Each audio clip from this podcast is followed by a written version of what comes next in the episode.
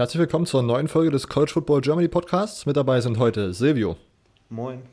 Äh, Immo mit neuer Soundqualität. Moin. Äh, und ich, Robert. Wir haben heute für euch den Week 6 Recap. Ähm, wir haben wie immer viele Fragen von euch bekommen, die zu dieser äh, sechsten Woche des College Footballs, wo, die wir beantworten möchten. Ähm, außerdem wollen wir noch kurz auf die AP-Poll schauen. Ähm, am Ende gibt es dann eine kleine Preview für die Spiele, die in Week 7 interessant sind. Ähm, und ja, wir werden wieder unsere Picks machen. Ähm, der beste Picker des letzten, der letzten Woche wird äh, wieder seine Logs einschreiben, die insgesamt 20 sein werden, möchte ich jetzt schon mal predikten. ähm, äh, genau, wir fangen einfach mit Woche 6 an. Ich würde sagen, Silvio darf heute starten. Was äh, hast du dir in Woche 6 angeschaut? Was ist dir aufgefallen? Was möchtest du besprechen? Ja, gut. Äh, ich fange direkt mal an mit meinem, mit meinen Michigan State Spartans. Äh, direkt mal will ich das aus dem Weg räumen. Der Upset ist leider nicht gekommen. Äh, am Ende war es ja auch, wenn man es richtig gesehen hat, eigentlich auch klar, dass da der Upset keine so großen Chance hat. Ähm, erste Halbzeit noch ziemlich gut mitgehalten, dumme Fehler gemacht am Anfang. Ähm, die ersten zwei ähm, Offensive Possessions direkt Fumbles und den Ball verloren.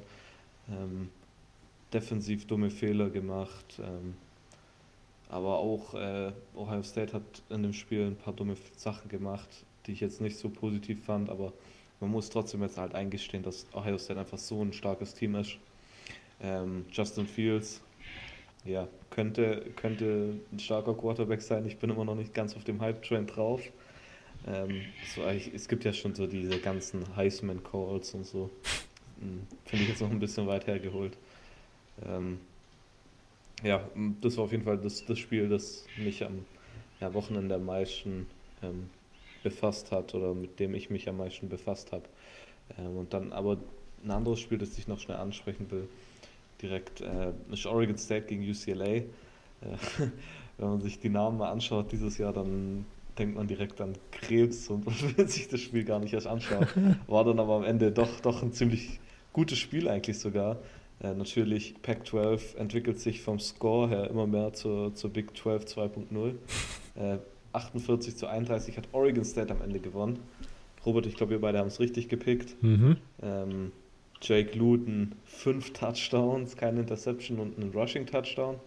Ähm, war auf jeden Fall auf, auf Top-Level da. Ich meine, UCLA hat natürlich ähm, Dorian Thompson und Robinson vor dem Spiel schon als Quarterback verloren und äh, mussten dann mit Austin Burton gehen. Ähm, aber trotzdem, das war ein Top-Sieg für Oregon State und ich meine, UCLA hat das, das, knappe Ding nicht gegen Washington State gewonnen, dann hätten die halt wirklich wahrscheinlich, ja, wenn man es richtig sieht, halt äh, ohne Sieg gehen können, weil wir haben davor ja noch Witze mal gemacht, ähm, ob UCLA überhaupt gegen Oregon State gewinnt. Äh, ja, jetzt haben sie nicht gegen Oregon State gewonnen, aber haben ja trotzdem schon einen Sieg. Ähm, sieht auf jeden Fall nicht gut aus für Chip Kelly, meiner Meinung nach. In äh, Los Angeles. Ja, ähm, ich möchte mal kurz auf das ähm, Michigan State Spiel zurück. Äh, da hat uns ein Follower auf Instagram tatsächlich eine Frage gestellt, die ich gleich mit hier einstreue. Ähm, ist man aus Sicht der Spartans mit dem Ergebnis zufrieden oder hätte das schlimmer kommen können? schlimmer hätte es natürlich immer kommen können. Ähm, aber zufrieden kann man damit auf keinen Fall sein. Ich meine, klar, so ein Spiel wenn man es realistisch sieht, hat man nicht so große Chancen zu gewinnen, aber man will solche Spiele natürlich trotzdem gewinnen und gibt sich da, glaube ich, auch nicht mit irgendwas weniger zufrieden. Ähm, naja, jedes verlorene Spiel ist halt eine Enttäuschung, ne? Das ja, genau. darf man nicht vergessen. Und vor allem, es, es ist halt, ja klar, es ist jetzt nicht Michigan gegen Ohio State, aber es ist trotzdem so eine Rivalität halt. Hm. Unter anderem ja auch wegen äh, dem einen Spiel, wann war es denn, wo man dann das Game-Winning Field Goal noch geschossen hat, was 2015, 2014 oder was später, ich weiß gerade ehrlich gesagt nicht. Ähm, also es ist jetzt auf jeden Fall nicht so ein 0815 Spiel, sage ich mal. Also man will vor allem das Spiel halt auch gewinnen. Ähm, ja, ich, ich glaube, wenn man offensiv ein paar dumme Fehler nicht gemacht hätte, dann wäre das auch, da hätte man komplett, ja, wie soll ich sagen, halt, äh, dann hätte man es knapper halten können. Ähm, ich meine, aber ganz am Anfang halt Cody White, der Wide Receiver, fängt den Ball, tut direkt fummeln und also richtig dumme Aktion halt einmal da war direkt, ähm, da waren sie kurz vor der Endzone, also schon und äh, Third Down und Ding, Cody White als Wide Receiver ist komplett frei und Lewerke tost den Ball einfach falsch rüber und trifft ihn nicht. Und solche Sachen kann man halt offensiv gegen Ohio State nicht machen. Aber ich glaube, man muss das Positive da sehen. Ähm, klar, schlechter hätte es ausgehen können. Ich meine, die haben ja auch am Ende noch einen Pick 6 gehabt, der nicht gegeben wurde. Ähm, oder nur in Anführungszeichen die Interception gegeben wurde. Ähm, von daher hätte es auch 41 zu 10 ausgehen können, glaube ich. Ähm, aber zufrieden ist man damit auf keinen Fall. Also würde würd ich jetzt mal sagen. Natürlich ein bisschen mit Fanbrille auch, aber. Ich denke vor allen Dingen ja auch in solchen äh, Big Ten Matchups, die schon so ein bisschen sagen umwoben sind, ist halt die äh, Möglichkeit, dass immer irgendwas richtig Krankes passiert und dass dann Michigan State auf einmal doch den Upset holt, ja doch verankert in der DNA eines Fans und deswegen denke ich, dass das äh, eine Aussage ist, der man zustimmen kann, dass man da nicht ganz zufrieden ist. Ähm, Immo, was hast du dieses Wochenende gesehen? Was möchtest du besprechen? ja, ich habe natürlich ähm, einmal habe ich bei einer Sache kurz reingeguckt, äh, nämlich Maryland sind zurück in ihrer Week One Form. Zwar nur gegen Rutgers, aber äh, genauso haben sie auch gegen andere kleinere, also äh, gegen schwächere Teams abgeliefert. Äh, wenn man jetzt guckt gegen Howard oder Syracuse. Ähm, ne, die haben, die haben ein bisschen äh, rasiert. Wollen wir mal sagen für, für manche Leute war es tatsächlich unerwartet. Ich habe äh, mit einer ja. bestimmten Person geschrieben, um wegen Sportwetten oder so. Und da habe ich gesagt, guck mal, ja, Rutgers, äh, so, so, Maryland jetzt einfach hier als Sieger zu tippen für so eine kleine Quote oder einfach die Spread von 14 oder was zu nehmen, ist doch easy. Und eine bestimmte Person, die auch in diesem Podcast irgendwie des Öfteren mal äh, auftritt oder beziehungsweise regelmäßig dabei ist, meinte dann, ja, aber Rutgers, die haben einen neuen Headcoach, die sind auf einmal übel gut. Ja, komm, man kann auch mal falsch liegen. Ähm, das kommt nicht über Nacht, halt wenn man einen neuen Headcoach hat. Mhm. Aber wenn man einen neuen Headcoach hat, das, das klappt nicht über Nacht. Also, das klappt vielleicht bei Ohio State, aber da war es auch schon vier Jahre im Voraus eigentlich vorbereitet, dass der mal Headcoach wird. Ja, und so. aber ich meine, ich nehme trotzdem keine 1,2er Quote. Meine Kombi wird ja auch. Trotzdem, zudem hattest du UCF drin, die haben sowieso verloren. Oh. Ja. Das ist gerade egal. So, gut, uh, you hate to see it. Hashtag. Ja. Ähm, ja, das habe ich natürlich auch geguckt also zumindest reingelunzt. Ähm, ja, was ich natürlich gesehen habe, war das äh, Purdue Penn State Spiel. Bedingt dadurch, dass ich eigentlich äh, das TCU-Spiel gegen Iowa State sehen wollte.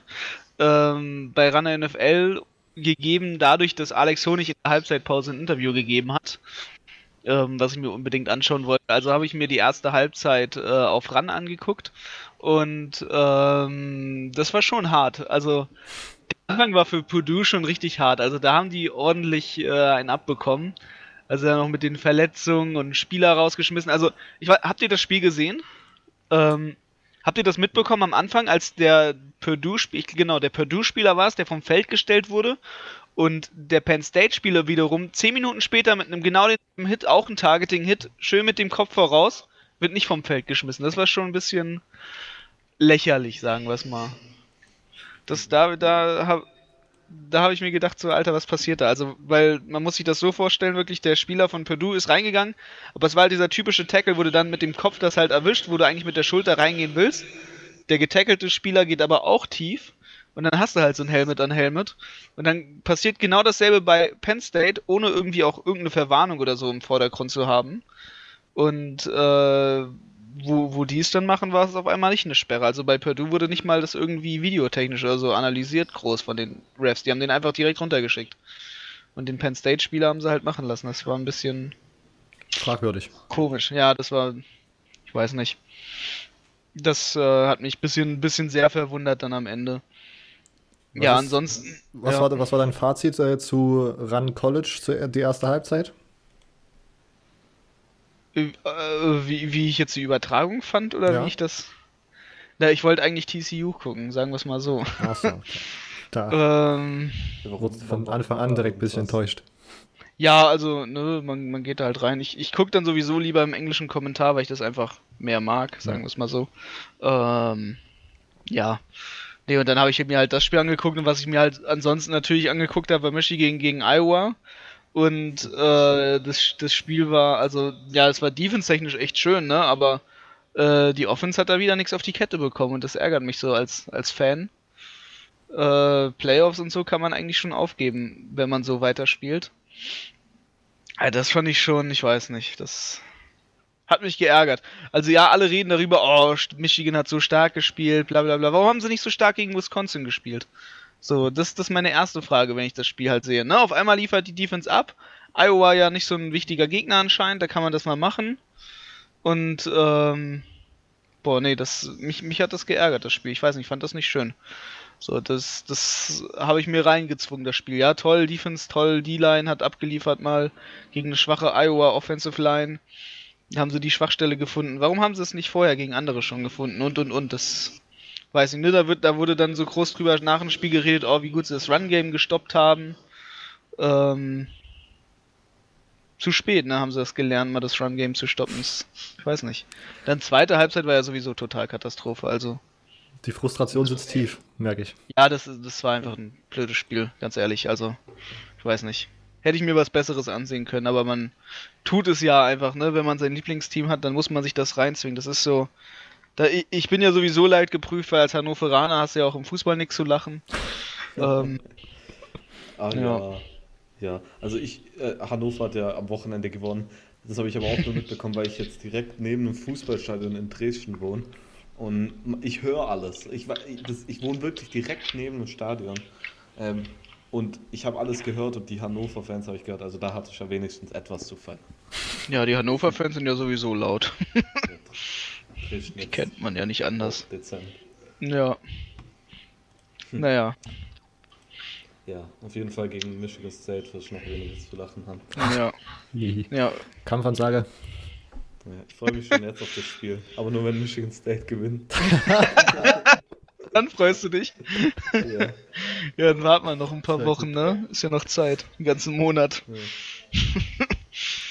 Ja, ja fünf Wochen haben wir noch, glaube ich. Ja, ja, irgendwie. Ja. Irgendwie. ja, das war so, was ich mir reingezogen habe, das Wochenende. Ja, ähm, mein, mein erstes Spiel, was ich mir angeschaut habe, war UCF gegen Cincinnati. Immo hat es schon angeschnitten. Am Ende äh, 24 für UCF, 27 für Cincinnati.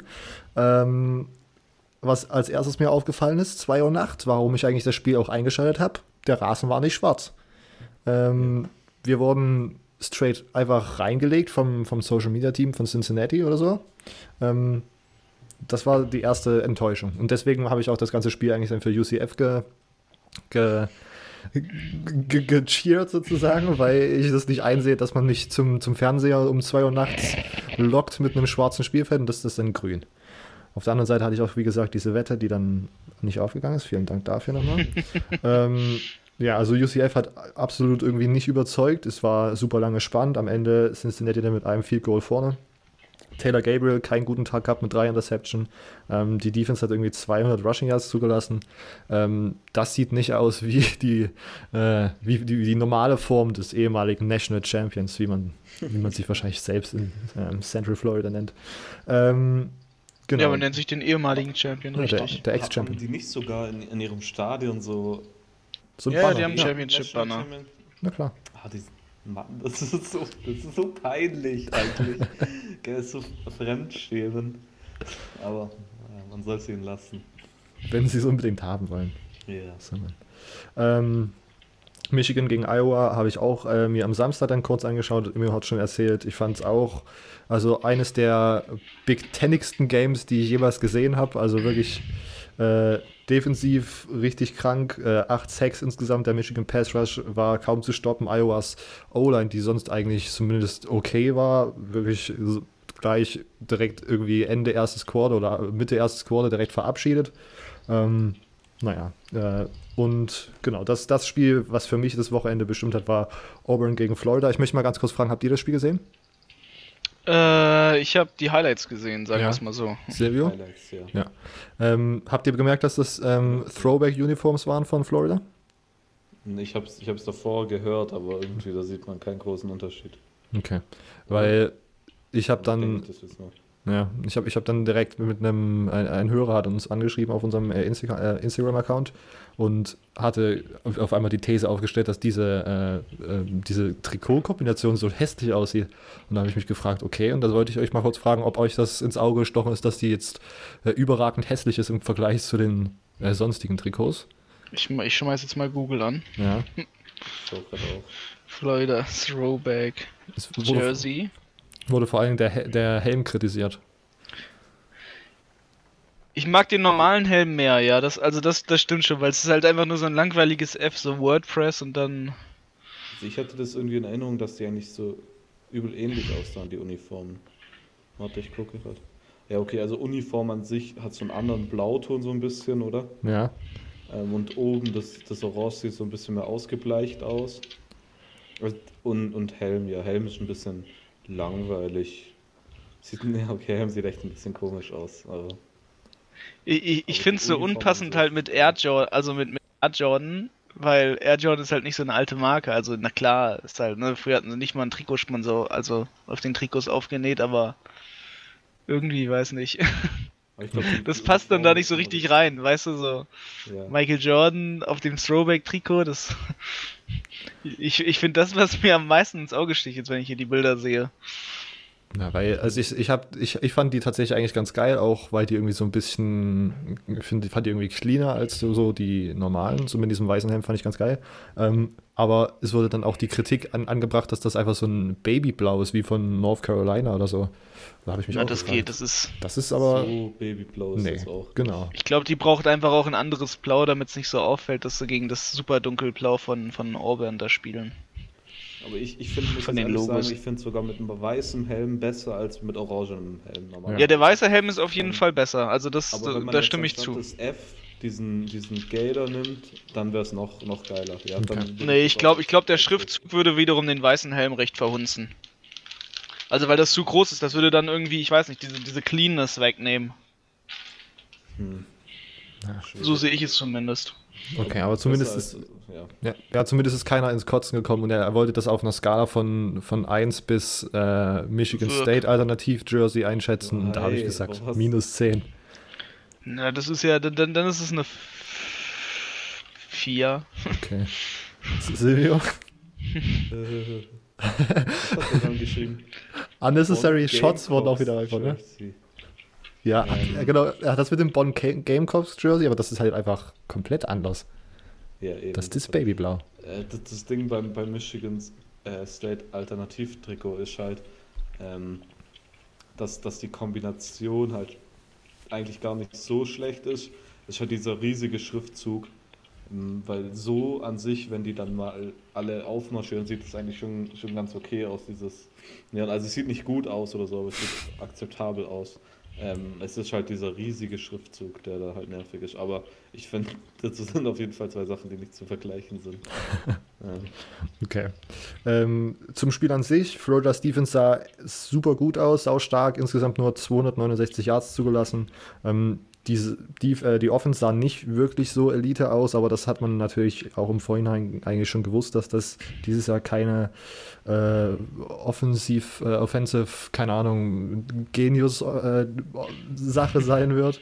Äh, vor allen Dingen seit da Felipe Franks rausgegangen ist. Ähm, das Running Game war die meiste Zeit auch äh, nicht auf dem Level, wie ich es mir wünschen würde. Ich habe da tatsächlich irgendwie dieses Jahr mehr erwartet von Michael P. Ryan. Ähm, aber wenn man dann sozusagen einen wichtigen Run hatte, dann, wenn man einen wichtigen Down hatte, dann war das Run-Game am Start. Am Ende dann dieser 88-Yard-Run von Michael P. Ryan, der dann der, der Neckbreaker für äh, Auburn war. Ähm, ja, Turnover haben das Spiel relativ, also früh relativ offen gehalten, weil die ähm, Auburn Dealer ganz gut durchkamen und äh, Kyle Trask öfters mal den Ball wegnehmen konnten. Da wurden ein paar Fumbles auch weit in die äh, eigene Hälfte wieder zurückgetragen. Sonst, äh, was ich interessant zu sehen fand, war Titan Kyle Pitts. Ähm, ein sehr ja, physisch gegifteter Spieler, sehr groß, sehr, sehr stark, wurde äh, sehr interessant in den Gameplan eingebaut. Er wurde früh äh, im Spiel, wurde er eigentlich direkt nach dem Snap angeworfen, immer auf so super komischen, auf so super kurzen Screens oder auf solchen Comeback-Routen, äh, immer für so äh, ein oder zwei Yards. Am Endeffekt äh, waren dann die, es sah, es sah so aus, als ob die Defender dann so drauf gedrillt waren, dass sie dann ihn am Ende sozusagen für zwei Catches, die dann irgendwie 30 Yards jeweils waren, offen lassen haben. Das fand ich eine interessante Beobachtung. Und sonst, ja, Auburn's Offense sah halt echt nicht so, also sah halt so aus, wie ich es mir äh, wie ich es mir erwartet hatte, dass sie aussieht. Erhofft sind, hast. Hä? Wie du es dir erhofft hast. Ja, genau. Aber, und ich habe aber, wie gesagt, ich habe letzte Woche auch schon gesagt, dass ich noch nicht wirklich auf dem Hype-Train drauf bin, nur weil sie einmal gegen Mississippi State gut gespielt haben. Ähm, ich denke, das ist dieses Jahr vielleicht doch noch nicht das Jahr, wo sie irgendwie Top 4 sein werden oder was, wie sie jetzt schon fast gerankt wurden. Ähm, ja, also der erste Dämpfer in Auburns Saison. Ähm, genau. Ähm, Silvio, was? Hatte ich das, hatte Ja? ich das Lukas äh, Krull Trickplay gefreut mit dem Tight End. Oh ja, oh ja. Also Trickplays generell. Puh. Und vor allen Dingen da ja Kadarius Tony, der, der sonst immer irgendwie in den Trickplays der angeworfene Mann oder der werfende Mann war, äh, nicht da ist, ist es immer ganz gut zu sehen, wenn da andere einfach absteppen können und die Plays machen. Ähm, Silvio, machst du weiter mit deinen nächsten Beobachtungen? Okay, ähm, ein Spiel, das mich sehr interessiert hat, ähm, war Texas Tech gegen Oklahoma State. Ähm, Texas Tech war so mal so, mal so bis jetzt diese Saison. Und Oklahoma State war ja sogar gerankt an Nummer 21. Und das war halt ein typisches Big, Big 12 Game. Ähm, Offense, Offense, Offense, sage ich mal. 45 zu 35 hat Texas Tech dann am Ende gewinnen können. Und es sind hier eher ein paar individuelle Leistungen, die ich ansprechen will. Einmal war es, ich habe Oklahoma State auf jeden Fall gepickt, das weiß ich noch. Ähm, und zwar aus dem Grund, dass ähm, Alan, Alan Bowman heißt er, glaube ich. Heißt der Alan Bowman? Ja. Mhm. Bowman heißt er auf jeden Fall. Ähm, der Starting Quarterback von ähm, Texas Tech, ja ver verletzungsbedingt, glaube ich, ausfällt und ähm, Chad Duffy einspringen musste. Und der hat dann direkt mal ein ziemlich gutes Spiel gehabt. Also Completion Percentage ist halt jetzt nicht so hoch. Ähm, aber wenn man halt auch 44 Pässe wirft, ähm, ja, dann kann die, ja, ich, ich weiß nicht, wie ich es beschreiben soll. Ähm, auf jeden Fall Completion Percentage war jetzt nicht so gut, ein bisschen über 50, ich schätze jetzt mal so, wenn ich die Zahlen sehe, so an die 60 hin. Ähm, hat ja aber 400 Passing Yards, über 400 Passing Yards sogar, vier Touchdowns und einen Rushing Touchdown. Ähm, sah auf jeden Fall nicht so schlecht aus. Ähm, darauf kann auf jeden Fall Texas Tech aufbauen. Dann Oklahoma State hatte bis jetzt den Leading Rusher, ähm, Jabba Hubbard, ähm, und er hat jetzt wieder für 150 Yards gerusht und drei Touchdowns und hat jetzt mittlerweile schon über 1000 Rushing Yards, was ich ähm, bemerkenswert finde. Ähm, und eine weitere Leistung, die ich da fand, war, also Spencer Sanders, der Starting Quarterback von Oklahoma State, hatte erstmal, das kann ich auch noch dazu sagen, äh, fünf Turnovers, also drei Interceptions und zwei äh, Lost Fumbles. Was natürlich, ja, das ein bisschen schlecht ist, sage ich mal. Ähm, aber von seinen drei Interceptions wurden zwei von ähm, Douglas Coleman, dem dritten, gefangen. Und Douglas Coleman hatte in den letzten drei Spielen gegen Oklahoma State, Oklahoma und Arizona State, äh, und Arizona, nicht Arizona State, ähm, insgesamt fünf Interceptions, was ich dann auch krass finde. Ähm, und davon ja, waren, man kann sich's denken, äh, zwei, jeweils zwei, zwei Interception Games. Macht das Sinn? Zwei, zwei Interception Games. Mhm. Ähm, ja, und sieht auf jeden Fall gut aus. Ich, ich kannte den, den Mann davor nicht. Ähm, aber es scheint mir immer, so gute Cornerbacks haben immer irgendeine Zahl in ihrem Namen. gut, irgend, es gibt immer im Draft auch irgendein Cornerback, der, der zweite oder der dritte. Vern Hargraves, Ja, der hieß doch auch der, der zweite oder so. naja. Oder? Ja, Ja. Faszinierend, muss man dazu sagen. ähm, und dann, ja, Auburn, Florida, fand ich dann doch überraschend, wollte ich nur, nur noch dazu sagen. Bo Nix, weißt ich meine, Florida hat, den, hat Auburn aber auch so viele gute, gute Chancen gegeben. Ähm, und sie haben halt einfach nichts draus gemacht. Ich meine, Kyle Trask hatte drei Lost Fumbles und ich glaube, wer Damien, was Damien Pierce oder ähm, irgend, irgendein ähm, Der D-Liner? Nee, oder? ja, irgendeiner hatte auf jeden Fall auch noch einen Lost Fumble. Ach so. Ähm, das, äh, warte, ich gucke gerade, äh, Damien Pierce, ja. Mhm. Ähm, was ist der Running Back, ja. Äh, so viele Chancen, also die Chancenverwertung war auf jeden Fall miserabel und ich, ich würde auch eher sagen, dass das, ich, ich finde das ja immer allgemein so komisch, wenn man sagt, das, war das eher die Niederlage von dem einen Team oder das, der Sieg von dem anderen Team. Ähm, Nicht, dass es ja auch beides sein könnte. Ähm, aber das war auf jeden Fall, wenn ich das so beschreiben müsste, eher die Niederlage halt von, von Auburn. Also ich finde, Auburn hat das halt schon ziemlich schlecht auch gemacht. Ähm, ihre Chancen nicht so genutzt, ja, wie sie es hätten machen sollen. Und ja, dann ist so eine Niederlage halt auch mal mehr wie verdient, meiner Meinung nach zumindest. Habt ihr dieses Video gesehen, wo Brown, dieser D-Liner von Auburn, dieses Fumble aufgenommen hat, im Grunde durch hätte laufen können. Er war im Grunde schon, er war schon im Grunde schon in der Endzone und dann stolpert er einfach über, übers Nichts. Das Turfmonster wieder zugeschlagen. So, sowas meine ich halt mit Chancen nicht nutzen. Also, weil das sind so einfache, einfache, einfache sechs Punkte. Äh, ja. Ja. Okay. Ähm, Immo, hast du noch was? Ähm, ob ich noch was habe? Also ich habe noch zu vermelden, dass in der ACC halt wirklich gar nichts los war, wie ich schon angekündigt hatte. Ähm, Louisville Boston College Titlespiel, Virginia Tech gegen Miami, ja. Hm. Äh, Georgia Tech hat wirklich eine schlechte Saison, nachdem sie jetzt gegen Temple und South äh, Florida verloren haben.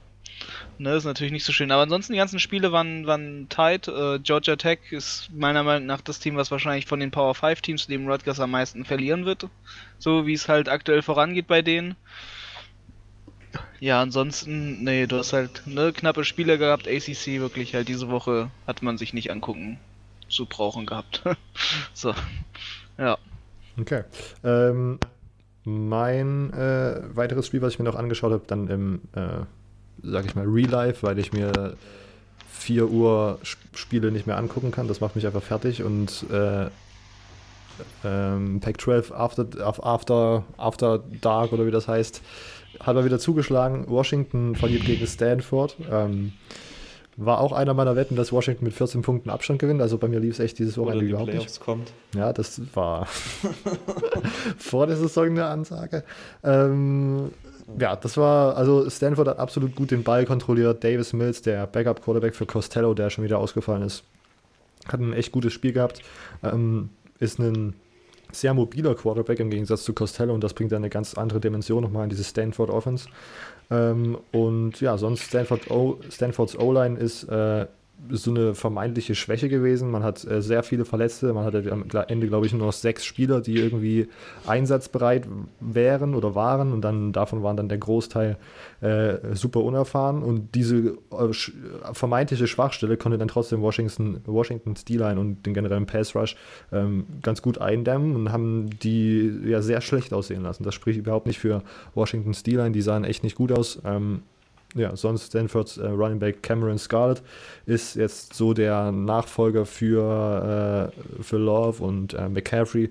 Ähm, natürlich noch nicht mit den krassen Nummern, aber er hatte 151 Rush Yards und einen Touchdown in diesem Spiel. Ähm, und sonst, genau, Stanford konnte ganz gut Matches kreieren im Passspiel. Man hatte, wie Stanford das, ja, wie, wie Stanford dafür bekannt ist, große Receiver und große Titans, die ähm, gegen die diese kleineren DBs von Washington ganz gute Plays machen konnten. Ähm, und so ist dann eine Niederlage mit zehn Punkten dann am Ende rausgekommen. Washington im Grunde äh, dann in irgendeiner äh, Playoff-Konstellation sind die dieses Jahr auf jeden Fall da nicht mehr drin. Ähm, dazu gibt es nachher auch nochmal eine Frage äh, von euch von Instagram. Und ja, das war so mein äh, nächstes Spiel, was ich mir angeschaut habe.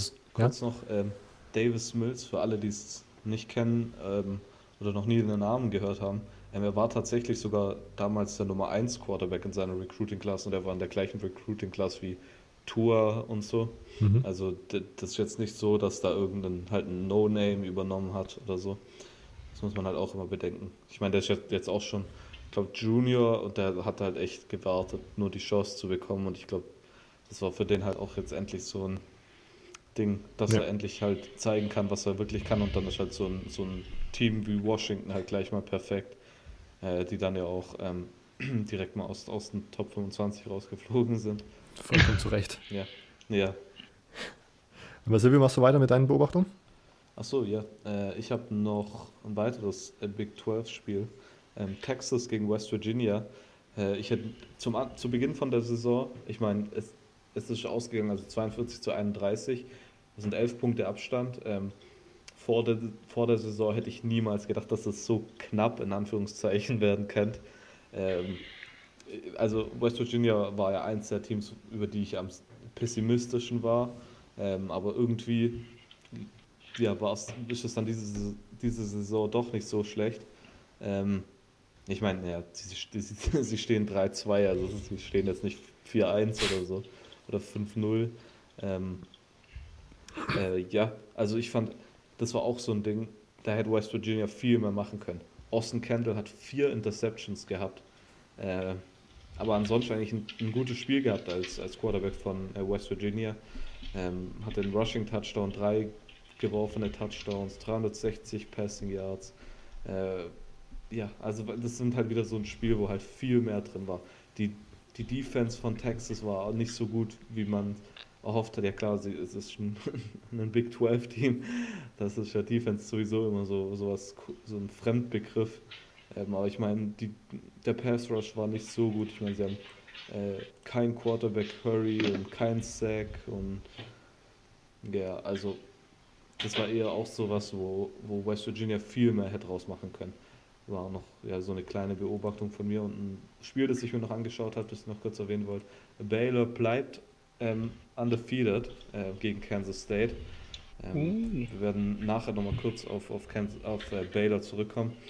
Ähm, zweimal sogar wahrscheinlich. Äh, Kansas State war gerankt und Kansas State sah auch dieses Jahr ziemlich gut aus. Sie haben jetzt ja äh, Chris, Chris Kleiman als, als Head Coach, der von North Dakota State kam. Und die sahen diese, diese Saison sehr, sehr gut aus. Ähm, und Baylor sah auch gut aus und deshalb war das für mich ja auch so eins der Top-Spiele, Top die so under the radar, sage ich mal. Ähm, und es hat auf jeden Fall nicht enttäuscht und Baylor war dominant zeitweise. Also das war wirklich krass. Am Anfang hat es echt nicht so ausgesehen und dann hat Baylor auf einmal durchgedreht. Das war wirklich Chacusel, sage ich. ja, dafür haben sie nächste Woche ein gut, gut spannendes Spiel dann endlich mal. Mhm. Mhm. Äh, noch eins.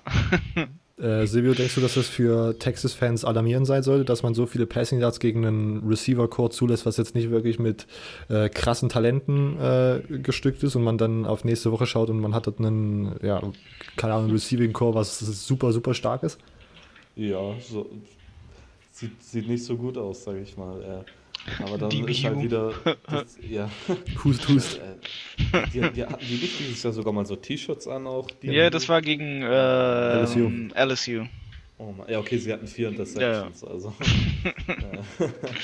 ähm, ich finde, also ich finde das echt übel. Ich meine, wenn man so eine Performance mal am Anfang vom Jahr hat, also wir sind ja immer noch per se Anfang vom Jahr, aber ich meine halt Woche 1 oder 2, ähm, aber die Woche vor Red River Showdown, ähm, boah, ich, ich, ich, ich weiß nicht, ich meine, ich sag's ja auch immer und wir sagen es allgemein, äh, die Rivalenspiele haben immer so ihre eigenen Regeln.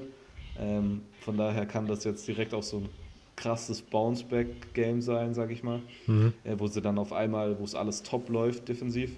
Ähm, aber ich fand, ja, also ich meine, Ding hat jetzt ja auch nicht so ähm, die, die Top, ich sag jetzt, also West Virginia hat jetzt nicht die beste O-Line in der, in der, im College Football. Mhm. Ähm, Oklahoma hingegen hat letztes Jahr auch den Award gewonnen für die beste O-Line. Klar, sie haben viele Leute verloren, aber bis jetzt sah das O-Line technisch auch nicht so schlecht aus. Äh, und, und Texas hatte keinen einzigen Sack gegen, gegen äh, West Virginia. Ja, vielleicht mache ich da zu viel jetzt Druck auf diesen einen Stat, ähm, aber kein Sack gegen äh, die O-Line wie soll man dann richtig durchkommen, sage ich jetzt mal, gegen äh, Oklahoma. die Oklahoma O-Line. Also, mhm. ich, ja, also ich sehe aktuell, ich sehe es schwierig. Also, ich denke, dass Texas auf jeden Fall deutlich besser spielen wird, als sie letzte Woche gespielt haben. Aber das wird ein ganz schwieriges Spiel, denke ich jetzt mal. Hm. Äh, okay, ähm, Texas West Virginia war auch mein letztes Spiel. Also ich bin mit der ähm, mit dem Recap durch. Emo, du warst auch durch, ja? Ja, für mich gibt es nicht mehr viel zu erwähnen. Silvio, hast, hattest du jetzt noch Spiele oder waren das deine letzten? Nee, das waren meine beiden letzten Perfekt. Spiele. Perfekt. Gut, damit äh, sind wir mit dem Recap durch. Wir gehen äh, ganz kurz in die AP-Poll. Ähm, ich, soll ich es eigentlich nochmal vorlesen? Ähm, nee, oder doch, doch, doch. Ja? Okay. Oder nur große Unterschiede. Ich meine, oben hat sich ja nicht viel geändert. Genau, die äh, Gators sind nach dem Sieg gegen Auburn in die, äh, in die Top 10 direkt rein, auf Platz 7 statt 10. Davor ähm, Plätze 1 bis 6 sind alles äh, gleich geblieben. Äh, Wisconsin gleich, Notre Dame gleich. Penn State nach dem Sieg ähm, gegen Purdue sind äh, zwei Plätze vor von 12 auf 10. Ähm, Texas bleibt, Auburn ist von 7 auf 12. Oregon bleibt, Boise State äh, gewinnt und ist auf Platz 14 statt auf 16. Utah auf 15 statt 17. Michigan von 19 auf 16 geklettert. Iowa ähm, von 14 auf 17 gefallen. Ähm, Arizona State auf 18 von 20. Wake Forest von 22 auf 19 sind immer noch ungeschlagen. Virginia drei Plätze nach oben auf 20. Southern Methodist äh, nach diesem ja, Thriller gegen äh, Tulane ähm, von, die, von der 24 auf die 21. Hat sich da jemand reingefuchst in dieses Spiel? Welches Spiel? Ähm, SMU gegen Tulane, das war das. SMU hat nicht gegen Tulane gespielt, oder? Haben die Tulsa? Ja. Oh, Tulsa, stimmt. Die verwechsel ich ja. mal. Habt ihr das, das war das Triple, äh, das war doch das Triple Overtime, ne? Äh, nee, oder? Doch, ja, Triple genau. Overtime stimmt. Ja. Okay, zumindest ein was. Ja. Äh, ja, doch, aber ich habe es gesehen, die waren ja auch, auch mal weit hinten, glaube ich. Ja, gell? genau. Ähm, Nochmal krass ja, aufgeholt. Krass, krass. Ähm, ja, der Running Back ist der neue Geheimtipp, ne? Das, das stimmt. Ähm, müssen wir nochmal gucken. Ich glaube, in der Woche nach dieser krassen Performance war es dann auf einmal gar nicht mehr so krass. Nee, Nicht das war ja dieser Freshman, wo er gesagt hat, dieser TJ McDaniel. Genau. Und jetzt ist da dieser Xavier Jones, der hatte 120 Rushing Yards und zwei Touchdowns. Ah, ja. Na, vielleicht kann man vielleicht, vielleicht kann man es so damit erklären, dass sie sich jetzt auf ihn eingestellt haben. Hm. Ähm, wir machen weiter mit der AP-Poll. Baylor ist auf die 22, ähm, die Memphis Tigers auf 23, Texas A&M auf 24 und Cincinnati auf 25 nach dem Sieg gegen UCF. Ähm, wir gehen straight zu den Fragen. Ähm, ich schaue jetzt gerade mal auf die Zeit. Wir nehmen schon die ersten 37 Minuten auf. Diese Woche war nicht so äh, ereignisreich tatsächlich, weil ja auch die ersten Bye-Weeks angefangen haben. Ja. Ähm, ja, vor allem wenn du die ganzen spannenden ACC-Spiele hast, die alle wegfallen. äh, da ist schon was, ja, also, ich weiß nicht. Nein, Spaß. ACC ist jetzt nicht so Killer außer Clemson, aber ist natürlich schon ein bisschen anders, ne, wenn dann, wenn dann bestimmte Teams nicht spielen, die eigentlich immer wieder gut für Gesprächsstoff sorgen. Stimmt. Okay. Ähm, Jona mit der ersten Frage. Wann macht es Sinn, als Junior in den Draft zu gehen? Was ist eure Meinung dazu, zu Leuten, die ihr Scholarship sozusagen nicht ausnutzen und nicht den Abschluss machen, sondern frühzeitig in den Draft gehen? Immo hast, ja, ja, ich habe also mein, Meinung, meine, ja. ja. meine eigentliche Meinung ist, äh, man sollte eigentlich in den Draft gehen, wenn man einen Abschluss hat. Mhm.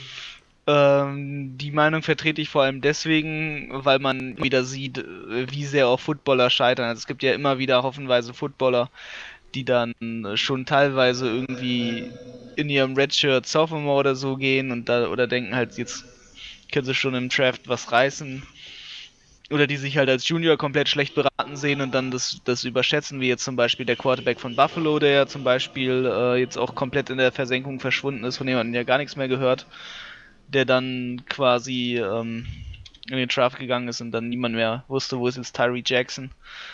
So, der ist jetzt zum Beispiel ein Free Agent. So, weg. Punkt. Und der meinte halt, äh, ja, ich kann jetzt in meinem Junior Year habe ich ja gut genug abgeliefert. So ungefähr. Ähm, jetzt kann ich mal in den NFL-Draft als Junior gehen und das sind halt die Dinge, wo es dann halt einfach blöd ist, weil dann die Spieler merken danach, nachdem sie nicht gedraftet wurden, oh, kann ich jetzt zurück? Nein, kannst du nicht. Und äh, steht er da ohne Stipendium, um, um, irgendwie seinen Abschluss zu machen. In der NFL haben sie jetzt auch nicht groß Geld verdient. Die Karriere von einem NFL-Spieler ist sowieso drei Jahre und danach wollen dich die Teams einfach nicht mehr, egal ob du willst oder nicht. Ähm, ich finde es immer blöd, aber jetzt, also realistisch gesehen natürlich, also wenn man als Junior in den Draft geht, dann sollte man sich sehr klar bewusst sein, wo man in Mock Drafts steht. Also das sollte man sich wirklich realistisch angucken. Und ich weiß, viele von denen haben natürlich schon einen Agent, obwohl sie keinen Agent alle haben dürfen. kennen sie aber zufällig oft schon seit der Highschool oder so. Also da gibt es auch viele Leute dahinter, die dann ja Geld mit den Jungs machen wollen, die in die NFL gehen. Und die natürlich die dazu drängen, weil sie auch Angst um ihren Einfluss haben und und und. Äh, ich glaube, da gibt es ganz viele, viele schlechte Leute natürlich im Hintergrund und äh, aber wenn, wenn du halt reingehst, dann ma mach es, wenn es Sinn macht. Das heißt, wenn du irgendwie jetzt in deinem Freshman Year abgeliefert hast, wenn du in deinem Sophomore Year schon abgeliefert hast und jetzt in dein Junior Year gehst und danach schon in den Draft gehen willst, das macht Sinn. Also wenn es, sagen wir mal jetzt zum Beispiel Trevor Lawrence. Okay, ist ja sowieso mein Lieblingsbeispiel. Der sitzt zwar in seinem bisschen in seinem Sophomore Slum, aber stellt euch vor, der liefert nächstes Jahr natürlich absolut ab dann macht es Sinn, in die NFL zu gehen für den, weil der dann wahrscheinlich auch in der ersten Runde gewählt wird, seine Mil Millionen Dollar Signing-Bonus bekommt. Und wenn er jetzt nicht dumm ist, ähm, dann spart er sich ein bisschen was davon und kann sich zur Not später sein Studium wieder finanzieren, falls es in der NFL nicht klappt, weil er sich ganz schwer verletzt oder und oder sonst was. Ähm, man muss ja nur mal auf den, auf den Quarterback von UCF gucken, der sich letztes Jahr so schwer verletzt hat. So, für den ist zum Beispiel die Chance auf die NFL vorbei. Und wer hätte der sich jetzt zum Draft damals deklariert? Ähm, was wäre, wenn, ne? Also, oder halt, beziehungsweise eher dann aber auch halt, also als Negativbeispiel, jetzt ist quasi seine Football-Karriere vorbei, jetzt hat er auch keine Chance mehr, irgendwie das Big NFL-Money sich zu holen.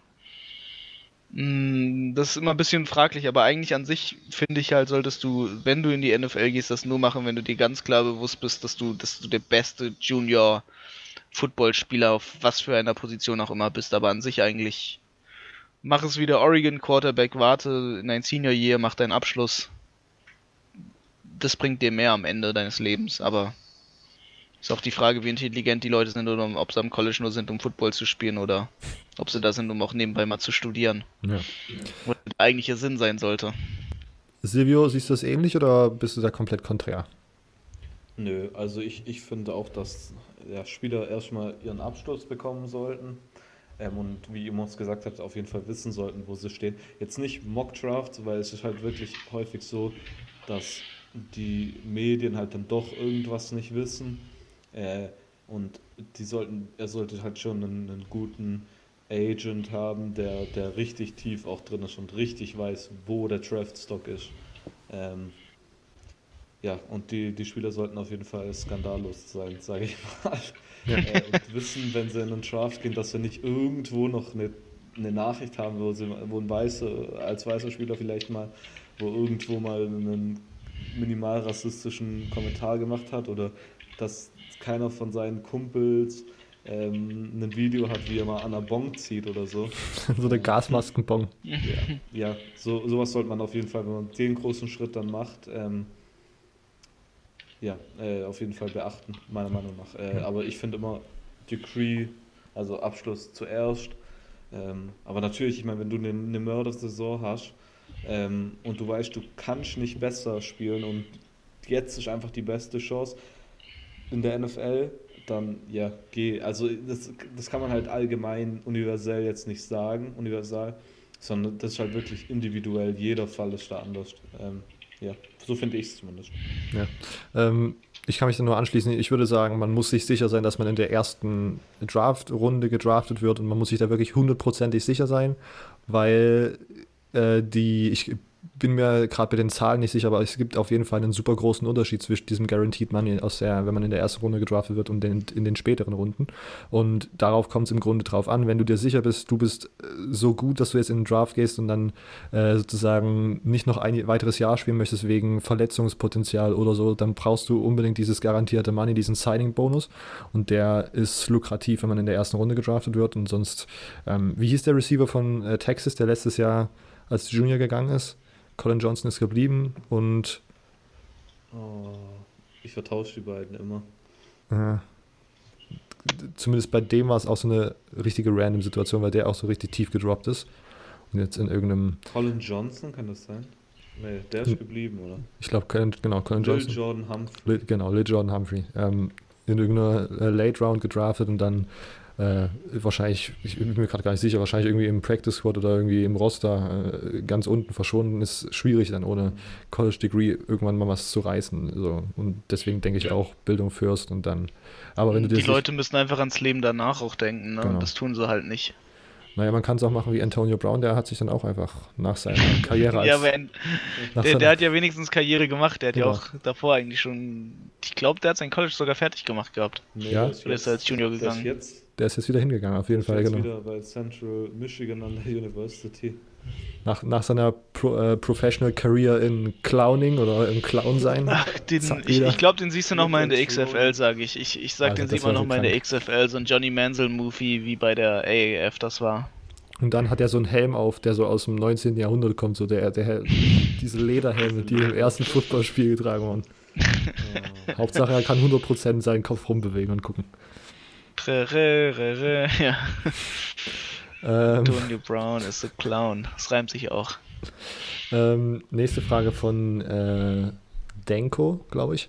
Ähm, ist Vanderbilt das nächste Team, das einen massiven Rebuild starten wird? besser wär's. Auf der anderen So Seite. jetzt, so jetzt als, als ganzes College quasi sich nochmal so neu erfunden, finden so nach dem Motto neues Maskottchen und Logo und sowas? Oder in dem Sinne eher, dass es einfach als Team sich Ich komplett denke- neu aufstellen muss? Ich denke, es geht nur um die Spielerbasis. Ja. Wie gesagt. Ich meine, die haben 31 zu 6 gegen Ole Miss verloren. Ja, das war auch ein Hot Take von mir zu sagen, dass das, dass das beide Teams, so die ungefähr gleich gut sind gegen Ole Miss. Ja, also Das kann man ja nicht wissen. nötig wäre es auf jeden Fall. Ich meine, sie haben eigentlich. einen Ich habe noch Matt Corral sogar. Na, nee, es ist Ole Miss, sorry, Ja. Nee, Der, komm der. Offensive Player war, der, der bei äh, Vanderbilt ganz gut war, Keyshawn Warren, dieser, Ja, genau. Ja, ja also- soll, sollten sie auf jeden Fall machen. auf der anderen Seite ist natürlich auch die Frage, wo, also Rebuild würde dann ja heißen, dass äh, zu den, zu den alten, glorreichen Zeiten, wo Vanderbilt äh, was für einen Rekord hatte, so. Also ich glaube, Vanderbilt war jetzt nie ein Team, wo man gesagt hat, wow. Also Vanderbilt ist keine Footballschule, sagen wir es mal so. Vanderbilt ist eine Baseballschule. Ja. Wirklich, also die gewinnen ja, ich glaube, haben die sogar dieses Jahr wieder die, die Ding gewonnen? Ich weiß nicht, die haben Ja, also zumindest, zumindest sind sie keine Footballschule, also das, das ist Ja. bekannt. Vielleicht wäre es dann auch wirklich mal Zeit, darüber nachzudenken, ob man ähm, Derek Mason nicht rauswirft. Ich meine, ich, ich habe jetzt gerade kurz den, den äh, Rekord von ihm angeschaut. Hatte nicht einmal eine Saison, wo sie also mehr Siege als, Nieder als Niederlagen hatten. Sie haben zweimal, zum Beispiel letztes Jahr in Bowl Games gekommen. Ähm, dabei sind sie da aber jeweils mit einem 6-6-Rekord reingegangen und haben beide verloren. Aber jetzt steht da 1-4. Insgesamt hat er einen Head-Coaching-Rekord von äh, 25 zu 42. Da war er damals als Defensive Coordinator bei Stanford und so nicht schlecht. Ähm, aber ich weiß nicht, vielleicht Coachingwechsel mal. Sowas kann manchmal Wunder bewirken.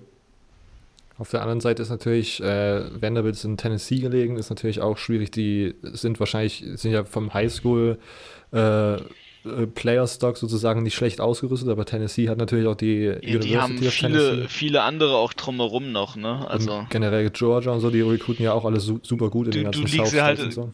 Generell in einem heiß rekrutierten Gebiet im ganzen Süden von, von Amerika, weil da auch natürlich selbst die Kalifornier und Leute aus New England und sowas da rekrutieren und ganz viele andere Teams. Du, Da, du da gehst- rekrutiert halt jeder. Ich finde, du gehst noch zu Vanderbilt. Also Vanderbilt ist techni für technische Studiengänge, weiß ich, ist auf jeden Fall eine, eine der Top-Universitäten ähm, in den ganzen USA.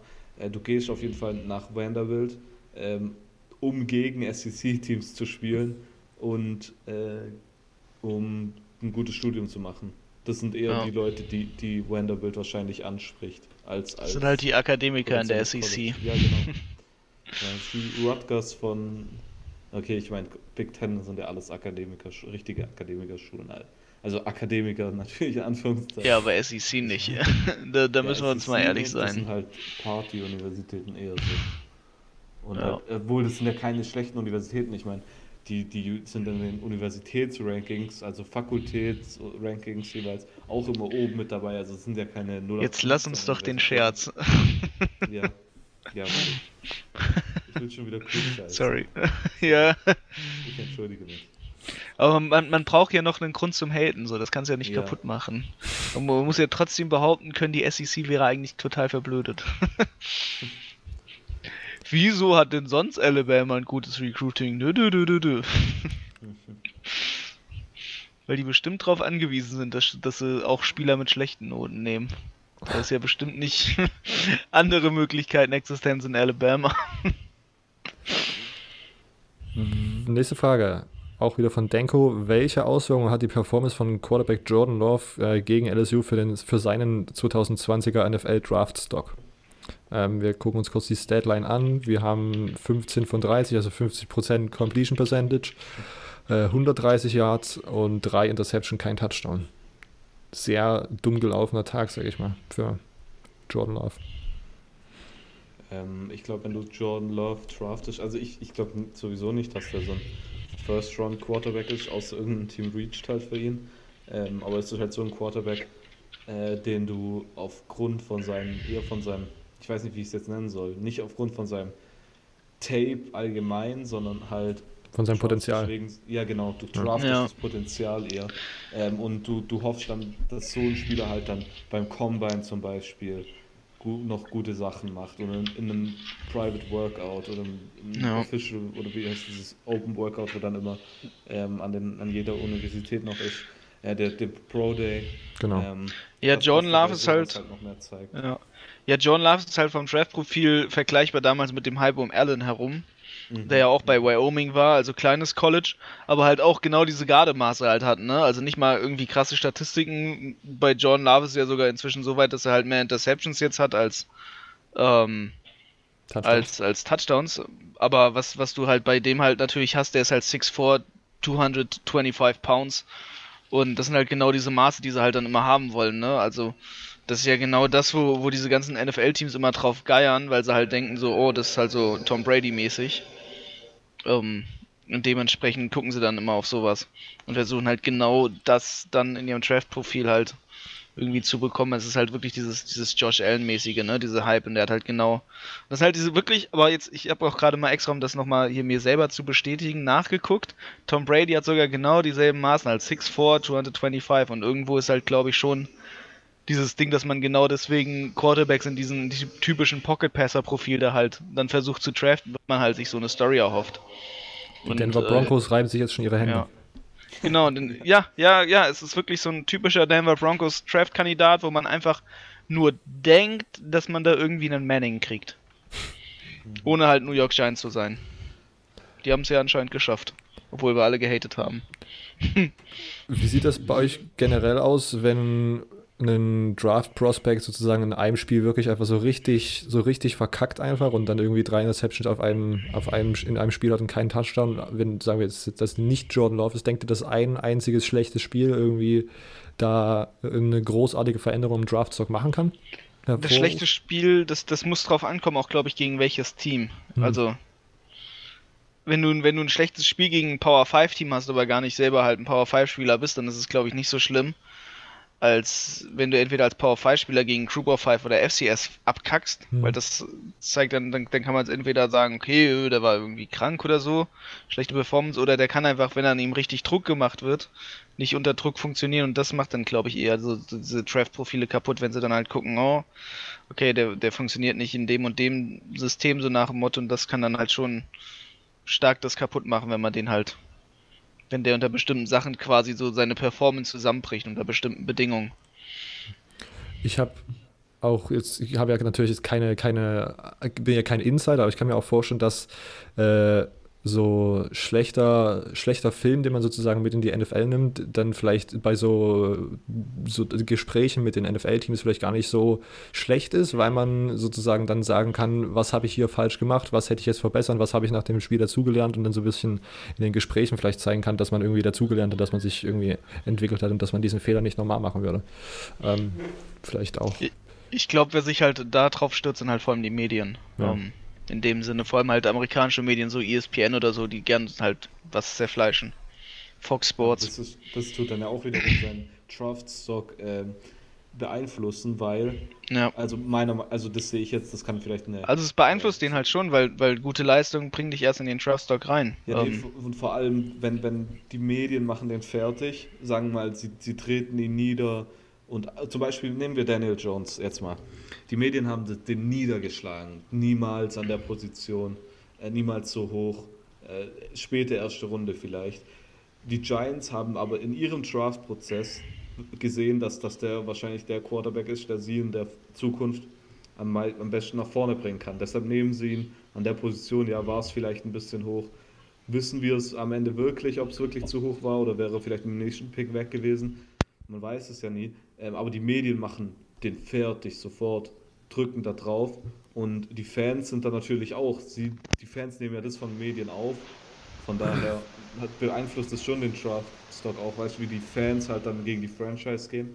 Wisst ihr, was ich meine? Mhm. Oh ja, ja, ja. Und, und ich wollte wollt nur noch sagen, äh, ich glaube, so eine, eine Performance gegen jetzt zum Beispiel LSU macht, macht jetzt nicht, ich, ich meine, es macht schon, schon ein bisschen was aus, aber jetzt nicht so viel. Aber ich meine, LSU ist halt das Nächste, was er rankommt an der NFL-Offense gegen das, was er spielt. Ähm, und da halt eine schlechte Leistung, das, das spiegelt sich, glaube ich, schon wieder. Hätte er da jetzt für 300 Yards geworfen, 300 plus Yards geworfen und vier Touchdowns und eine Interception zum Beispiel, wäre das deutlich besser, hätte es deutlich besser ausgesehen und wahrscheinlich die ganzen Medien und ähm, Scouts würden viel mehr über ihn reden. Ja, also ich glaube schon, dass das ihn. Ich glaube, das wird ihm geschadet haben. Ja, ja, Punkt, aber jetzt nicht so viel stark, als wenn er gegen fünf ähm, Essis top äh, gerankte Teams spielen würde mit guter Defense und in allen den Spielen wäre er schlecht und in allen anderen Spielen wäre er gut. Ähm, ich glaube, das ist ja, aber es kann auch Tagesleistung sein. Ich meine, dann musst du ja immer einordnen können. Und das ist, glaube ich, das Schwierige halt. Was ist Tagesleistung und was ist wirklich ähm, ja, Spielschwäche. Ja. Aber deswegen arbeiten ja auch NFL-Leute in der NFL genau, und äh, genau. wir nicht. Deswegen ja, sind auch die genau. Medienleute nicht. Also das, das ist nämlich gerade mein Schlussgedanke auch nochmal zu, zu ähm, Daniel Jones, weswegen halt Leute dann in der NFL arbeiten und halt äh, andere Leute wiederum nur in den Medien arbeiten, weil am Ende ist ja bewiesen wurde, dass es doch funktioniert und genau deswegen ja solche Systeme existieren und Scouts existieren. Die wissen schon genau, was sie halt in ihrem Job dann machen, weil wenn nicht, werden sie gefeuert. Das ist ein Business mit schlechten Arbeitsverträgen. So. Okay. Äh, Sie wolltest noch dazu was sagen, oder? Nee, ich bin, okay. ich bin fertig. Alles, klar. alles gesagt. äh, wunschlos glücklich. Nächste Frage von Manuel. Ist Freshman Running Back Kenneth Gainwell äh, der nächste Star der nächste Star und bringt die Tigers nach vorn. Es geht um Freshman Running Back Kenneth Gainwell von den äh, Memphis Tigers. Ähm, hat jetzt, ich habe mir das. Was bringen die denn immer für, für Leute raus? die ziehen die, die, die, die guten Freshman-Performances ja überall her. Ja, Aber also das ist, das ist auch lustig, das, ist, das zeigt mal wieder halt, wie, wie in Deutschland halt jeder irgendwie ein eigenes Lieblingsteam hat und keiner irgendwie mhm. so, alle, alle verfolgen ein Team. Ja. Boah, 200 Rushing Yards, aber okay, gegen UL Monroe. Aber UL Monroe hat ja auch fast gegen FSU gewonnen. Sieht gut aus, ja. Stats, ja, bei FSU war FSU in den ersten Wochen. Nächste Woche gute Spiele. Weil, weil es hat sich, es, es, es wird ja weniger jetzt, ne? Also zum Beispiel gegen Ole Miss äh, was weniger, aber Ole Miss war der Start. spektakulär, dass man Ole Miss. Ach, äh, sorry, okay. Sorry, ja, ja, das steigert sich. Gut. Ich hab's gerade falsch gelesen. Ich dachte gerade schon, äh, äh. Wird nächste Woche auf jeden Fall interessant. Gut, ja. werde ich mal auf den achten. Äh, aber dazu rede ich nachher noch was. Sehr gut. Sieht gut aus. Aber Stats sagen nicht immer alles, aber 200 Rushing Yards sprechen doch dann doch schon was. Und Memphis ist ja auch immer ein Team, die jetzt die letzten Jahre über immer einen sehr guten Running Back haben, die dann auch irgendwie in die NFL gegangen sind. Mhm. Nicht der Henderson, oder? Hieß der, genau. Der, wie ja. der? Daryl Henderson? Mhm. Irgendwie so. Der irgendwie 2000 Rushing Yards die ganze Zeit gemacht hat pro Saison. Ja. Richtig krank. Ja. Ähm, also, Kath Gainwell, ein Spieler to watch, auch für alle anderen Zuhörer, die ihn bis jetzt noch nicht kannten, auf die Watchlist setzen. Ähm, Manuel fragt weiter. Ist man aus Sicht der, also das habe ich vorhin schon, das mit den Spartans, okay. Ähm, J.K. Dobbs und Jonathan Taylor, sichere First Rounds äh, im kommenden Draft? Jonathan Taylor, ja. Für, für den Top Running Back, ja. Aber ja. ich weiß, wie gesagt, ich, ich mit dem ganzen Scouting vor allem, ich meine, äh, Scouten tue ich jetzt sowieso nicht, nicht was heißt nicht gern, also ich, ich gucke schon so Spiele gern an und analysiere dann meinen Spieler, wenn ich Zeit dafür finde. Ähm, aber dann eher Quarterbacks, ich Running Backs, ich, ich habe das noch, noch nie wirklich gemacht. Also ich weiß, weiß, wird jetzt nicht aus dem Stegreis herauf einen First Round Quarterback von einem, von einem Second Round Quarter, äh, Running Back, meine ich, äh, unterscheiden können. Ähm, Aber Jonathan Taylor, ich meine, das ist einer der besten Spieler im College Football. Warum sollte der nicht in der ersten Runde gehen? Das ist Ja. mein erster Gedanke. Und wer war der andere Spieler? J.K. Dobbins. J.K. Dobbins, ja. Jake, sind beides halt komplett andere Qu- Running Backs. Also, Mhm. aber J.K. Dobbins hat über 170 Rushing Yards gegen Michigan State gehabt. Das muss ich mal ohne Fanbrille oder ist ja egal, wie man es sich anschaut. Michigan State ist halt eine der besten Defense, vor allem gegen einen, gegen einen Lauf. Und wenn man dann halt mal 170 Rushing Yards gegen die hat, das spricht Bände. Genau, also äh, ja, für mich auch auf jeden Fall äh, Potenzial bei J.K. Dobbins auf jeden Fall da. Jonathan Taylor für mich ohne Frage. Ähm, beide sind Juniors, hätten so, sozusagen noch die, ähm, die Möglichkeit, nochmal ein Jahr zurückzugehen, aber zumindest bei Jonathan Taylor würde ich sagen, würde ich verstehen, würde er sagen, er geht dieses Jahr schon in die NFL, um nochmal auf die Frage vor und zurückzukommen, weil er für mich ohne Frage der Number One Running Back ist.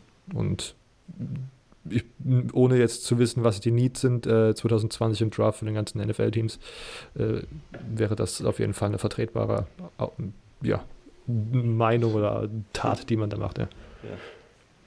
Ähm, weitere Frage. Ähm, woran hat es gelegen, dass Tulsa ab dem vierten Quarter plötzlich keine Lust mehr auf Football hatte? Auf dieses Ja, woran hat's gelegen? Das ist lustig, das haben wir beim Football immer gesagt, wenn wir verloren haben. woran hat's gelegen? Ja. Ich weiß nicht. Ist ja, ist ja, also solche Comeback-Wins sind ja auch großteils immer irgendwas mit der, Ja. mit der Psyche zu tun. Ja, wenn, wenn, wenn du dann schon so aufgeholt wirst, dann hast du also irgendwann halt so schon flattern, dann halt, dann ist die Körpersprache kaputt. Du hast gerade fertig gemacht, das letzte Quarter, Football schon ziemlich lange, es sieht sich dann teilweise auch manche Spiele richtig hart.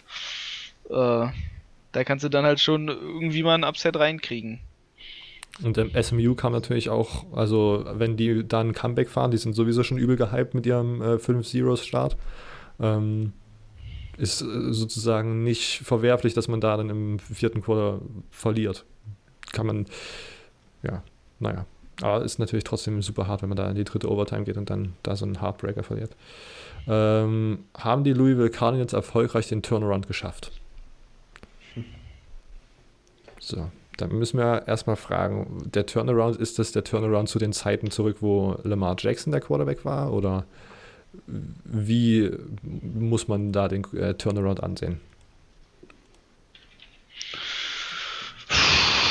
Also sie haben zumindest den Turnaround geschafft, wieder von einem Verliererteam zu einem Siegerteam zu werden. Mm, alles andere finde ich noch nicht. Also sie haben noch lange nicht diesen Lamar Jackson Hype wieder zurück. Sie haben also nicht da, wo sie sein wollen. Mhm. Ähm, noch lange nicht. Ich glaube, was denen ganz gut getan hat, ähm, war auf jeden Fall die Headcoach-Situation, also dass sie da im Coaching-Staff einige Changes hatten. Ähm, dass jetzt dann halt am Ende Scott Satterfield da ist. Ich glaube, das tut ihnen ganz gut. Ähm, die haben da ja von App State wirklich sich jemanden geholt, der halt lange, lange was Gutes gemacht hat und man muss ihm halt dazu Zeit geben, dass er in seinem ersten Jahr ist.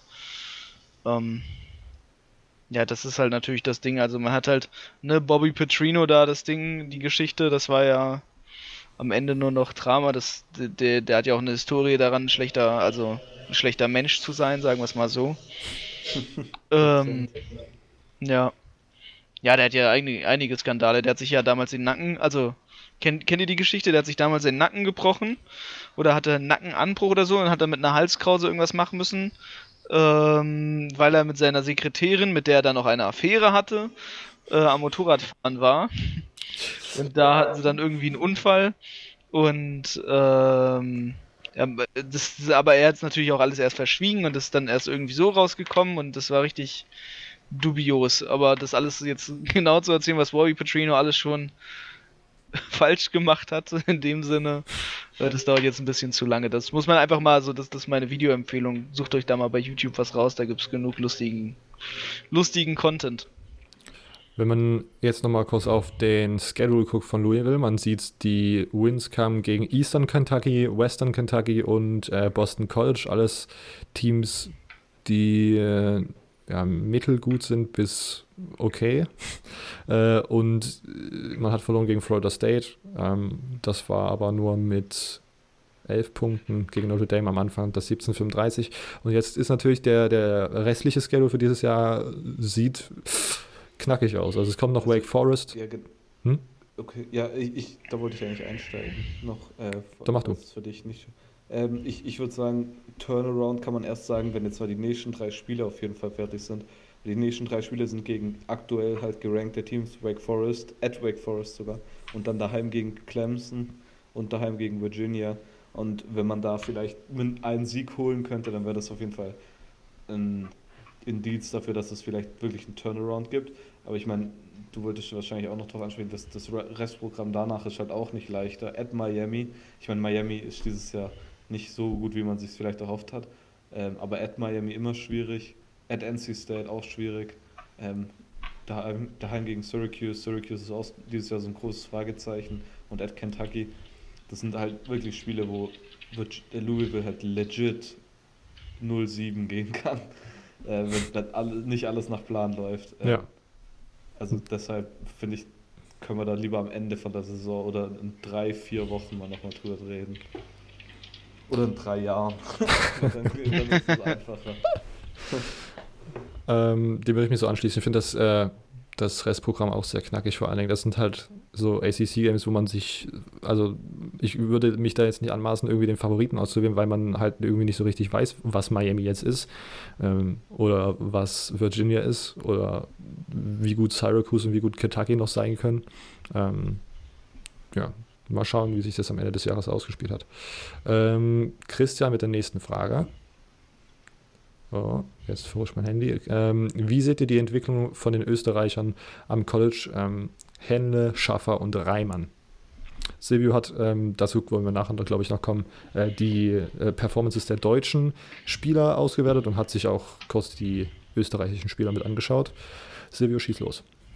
Ja, also ich habe mir jetzt nur die, in Anführungszeichen, nur die drei angeschaut. Ja. Ähm, erstmal Thomas Schaffer, ähm, Senior Defensive End bei Stanford, ist nur Backup. Ähm, hat jedoch gegen Oregon einen äh, Sack gehabt und einen Forced Fumble, was auf jeden Fall nicht schlecht ist.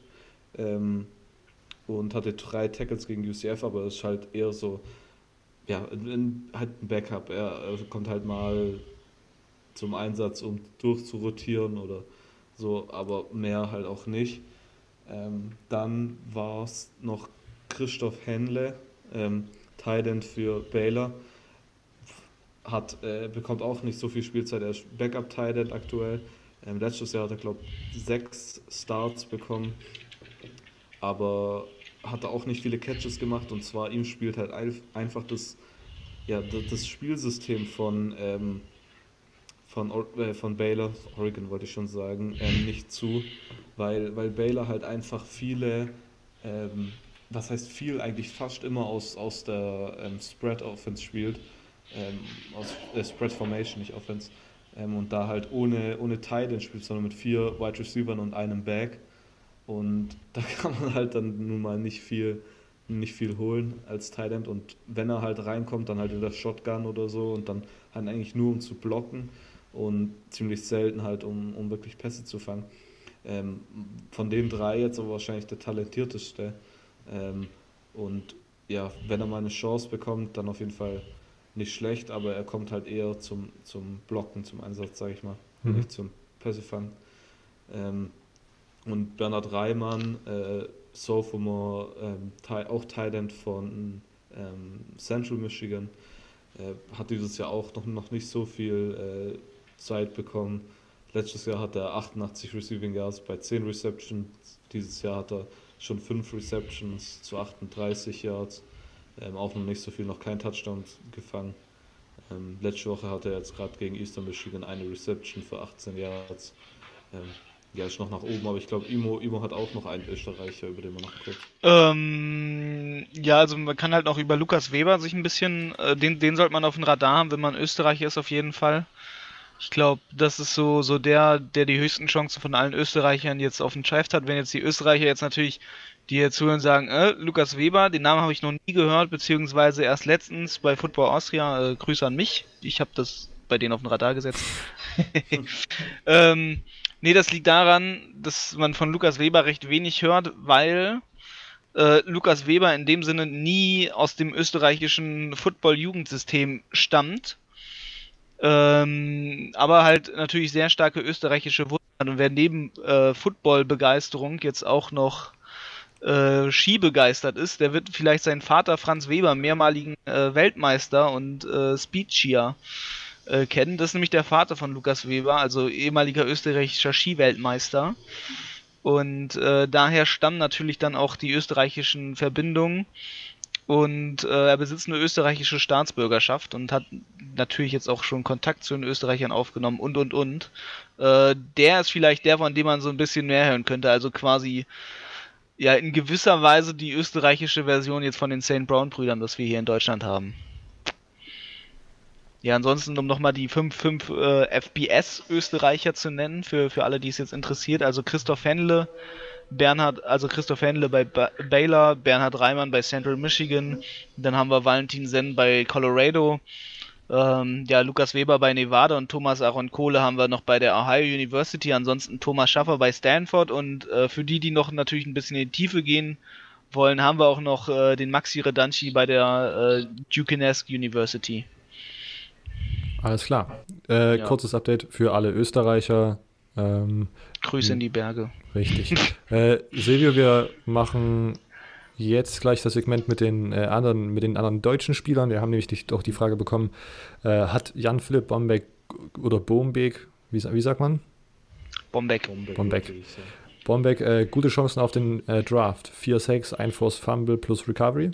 Ähm, äh, Silvio, wie schätzt du äh, seine Chancen in einem Draft und dann kannst du gleich die anderen äh, Mid-Season-Performances der deutschen Spieler in Amerika aufzählen? Okay, also erstmal muss ich sagen, Draft und Defense, also der Defensive End, äh, habe ich wie vorhin gesagt, kenne ich mich pos positionstechnisch nicht so gut aus. Wenn ich irgendwie mal annähernd irgendwas scoute, dann sind das Quarterbacks, das einzige wo ich mich so ein bisschen auskenne äh, oder ein paar Sachen weiß, auf die ich achten sollte. Von daher, ähm, ja, kenn, ja, kann ich dazu nicht so viel sagen. Ähm, aber erstmal 4, 6, ja, das ist natürlich nicht schlecht, aber ich weiß jetzt nicht, ob das reicht, um, um die Teams, ja, um auf das Radar von den Teams zu kommen, von den NFL-Teams. Ähm, ich würde jetzt eher mal Aus, Außenseiter-Chancen haben, aber ich was der noch wird und wenn er Glück hat, wird er zum Combine vielleicht eingeladen und dann hat er da noch eine Chance und Pro Day ist noch, also die Chance ist auf jeden Fall da, aber ich würde jetzt aktuell, ich optimistisch würde ich natürlich jetzt, wenn ich Optimist wäre, sagen, ja, das wird noch was, aber realistisch äh, eher, eher kleine Chancen, würde ich jetzt sagen. Ich weiß jetzt nicht, ob ihr, ihr, ihr das anders seht, aber. Ähm, ich glaube, ich glaube, man muss das so sehen. Also ähm, man muss ja mal bedenken, die Deutschen haben natürlich noch die Chance, über das International Program reinzukommen. Mhm. Das Ganze wächst natürlich. Ne? Die haben jetzt demnächst im, ich glaube nächste Woche oder so sogar schon in Köln haben die sogar ein Combine äh, für Scouting von europäischen Spielern. Ähm, jetzt Bombeck hat natürlich bisher, also er mehr, mehr Spielzeit schon bekommen als letztes Jahr. Er hat äh, mehr Assisted Tackles. Sie haben das natürlich bestimmt auch ein bisschen drauf eingestellt. Ähm, und ich glaube mal, also wenn, wird der halt irgendwie übers Combine eingeladen werden. Ich könnte mir vorstellen, dass es sogar eingeladen wird, einfach weil man ein bisschen diesen ähm, ja, Europa-Hype mitnehmen möchte wieder. Also das ist so ein bisschen PR-technisch. Ähm, das war ja schon mal bei einem Spieler so, der von der Colorado State kam, äh, um es mal so zu sagen, der dann in den deutschen Medien auch sehr pauschalisiert wurde. Ähm, ja, ansonsten, ich glaube, also ich glaube, wenn, also ich, ich kann mir gut vorstellen schon, dass er ein Kandidat ist, der halt rein ähm, damit reinkommt, weil er halt in fünf Spielen jetzt schon vier Sacks hat. Ähm, ich glaube, ich glaube, da geht halt halbwegs was und ähm, dementsprechend kann ich mir gut vorstellen, dass er vielleicht ein Late Rounder wird. Ähm, so wie Enzocha es damals war, den auch keiner auf dem Radar hatte. Ähm, groß in, in den Fachkreisen und genauso verhandelt es sich, glaube ich, bei Bombeck. Das ist halt so einer, den kennen wir in Europa, aber den kennen sie noch nicht in Amerika. Da werden die Deutsch, ich sag so, die deutschen Medien, RAN und Co. werden den schon noch ordentlich aufhypen vom Show. Ja, natürlich, natürlich, weil er der einzige Deutsche, glaube ich, ist, der dieses Jahr in den Draft geht. Ähm, also von denen, wo ich es jetzt zumindest mir, mir so bewusst ist. Ähm, ich glaube, Brown könnte, glaube ich, in den Draft gehen. Ja, aber ich glaube, der geht noch nicht. Also das ist ja. echt dumme Entscheidung. Ja. Gut, so, soll ich mal mit den die anderen noch vorstellen? Ja, sehr gerne. Ähm, ich habe mir jetzt sechs Stück, habe ich mir insgesamt jetzt rausgesucht. Ähm, bei manchen Spielern weiß ich halt einfach, dass sie nicht gespielt haben, dann habe ich sie erstmal nicht reingepackt. Ähm, ich, ich will da jetzt nicht irgendwie halt so rüberkommen, dass ich einfach nur ein paar ausgewählt habe, ein paar ausgelassen habe, aber das hat schon einen Grund. Die haben da meistens nicht gespielt. Und, und wenn ich es vergessen habe, dass sie gespielt haben, dann tut es mir wirklich leid. Ähm, ja, ich, ich fange mal an mit zwei O-Linern. Einmal Lorenz Metz natürlich von Cincinnati. Ähm, Im ersten Spiel war er Starting Left Tackle. Ähm, jetzt hat er nicht gestartet. Korrigiert mich bitte, wenn ich falsch liege. Er hat viele Snaps, Snaps als Right Tackle bekommen. Ähm, aber wie gesagt, es war, war, kein, war kein Start.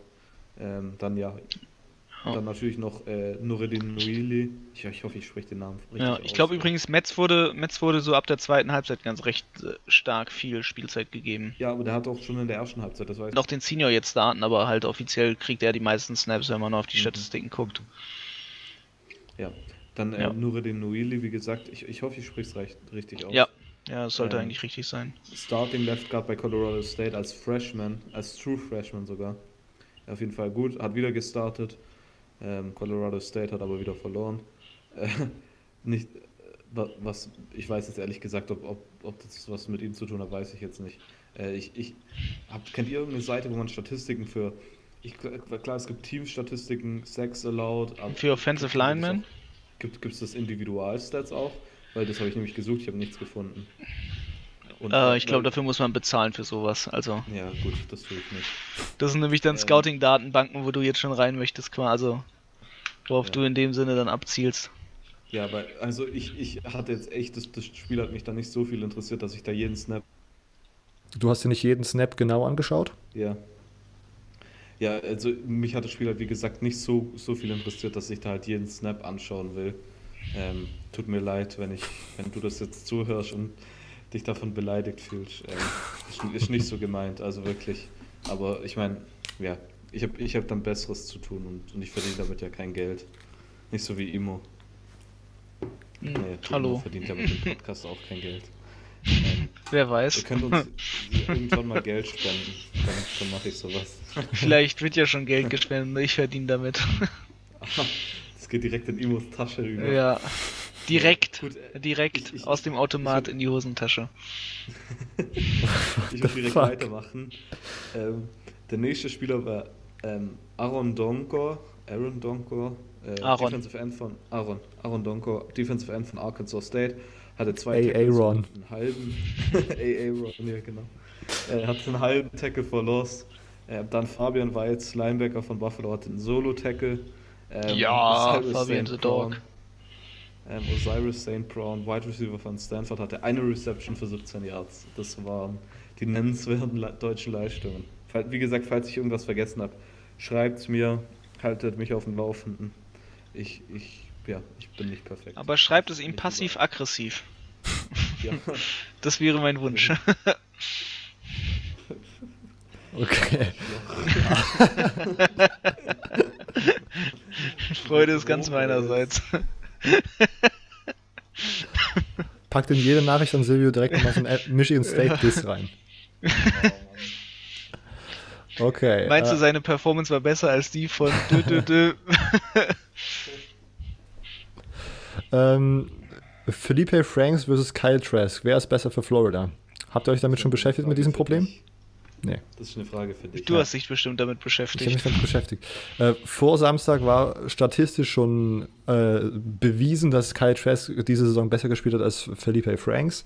Ähm, der Augentest würde dasselbe behaupten, zumindest meiner. Ähm, das Einzige, was so ein bisschen äh, fraglich ist, ist im Moment, Kyle Trask hat halt nicht diese äh, Running Ability, die äh, zumindest Philippe Franks noch ansatzweise da hatte. Der konnte dann doch mal, wenn eine Lane da ist, einmal durchziehen und das wichtige First Down holen. Kyle Trask eher nicht, aber ähm, ich sag mal, auch mit Philippe Franks wäre diese Offense, glaube ich, dieses Jahr, also zumindest mit Philippe Franks in der Verfassung wie vor seiner Verletzung, wäre diese Offense dieses Jahr jetzt nicht unbedingt tausendmal besser gewesen als ähm, im jetzigen Zeitpunkt. Hab, seht ihr das ähnlich oder, oder ist euch das eigentlich vollkommen egal, wer für Florida das ratet? Äh, ich bin kein Florida-Fan, also es ist mir relativ. Aber ähm, ist natürlich schon trotzdem wünschenswert, wenn Philippe Franks gesund wäre, sagen wir es mal so. Ja. Äh, ja, aber an sich, nö, also statistisch gesehen von dem, was ich da kurz mal so meine Augen erhuscht haben und erblickt haben, dann ähm, ist es schon natürlich für Florida dann vorteilhaft, ne? Weil wenn man dann die Serie vorführen will und dann halt auch gegen schwerere Gegner jetzt demnächst halt die nächsten Spiele ran muss in der Conference, ähm, dann ist es natürlich schon schön, wenn man halt auf so eine Stabilität dann setzen kann, weil manchmal war Philippe Franks dann ja doch ein bisschen zittrig ja. äh, und ist dann lieber halt direkt losgelaufen. Ja, und zumindest er hatte ja halt auch im Grunde, also er hat mehr Erfahrung gehabt, was dann vielleicht in solchen äh, großen Spielen von Vorteil ist. Und wenn man ja. im Endeffekt muss man sich ja auch überlegen, es wird schon einen Grund gegeben haben, warum Felipe Franks vor Kyle Trask gestartet wurde diese Saison.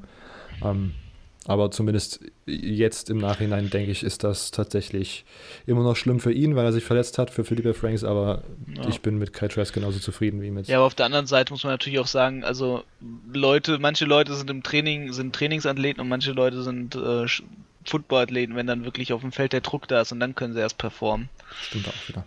Ähm, okay. Ja. Ähm, kurze Florida-Nerd-Frage abgehakt. Ähm, Sammy fragt: Top 5 QBs im College Football. Jetzt, aus der, aus der Kalten raus. Tour, Trevor, ähm, Jalen Hurts, Bo Nix. Okay. Was? Ivo, Ivo muss immer Wen irgendwas Verrücktes reinhauen. Ja.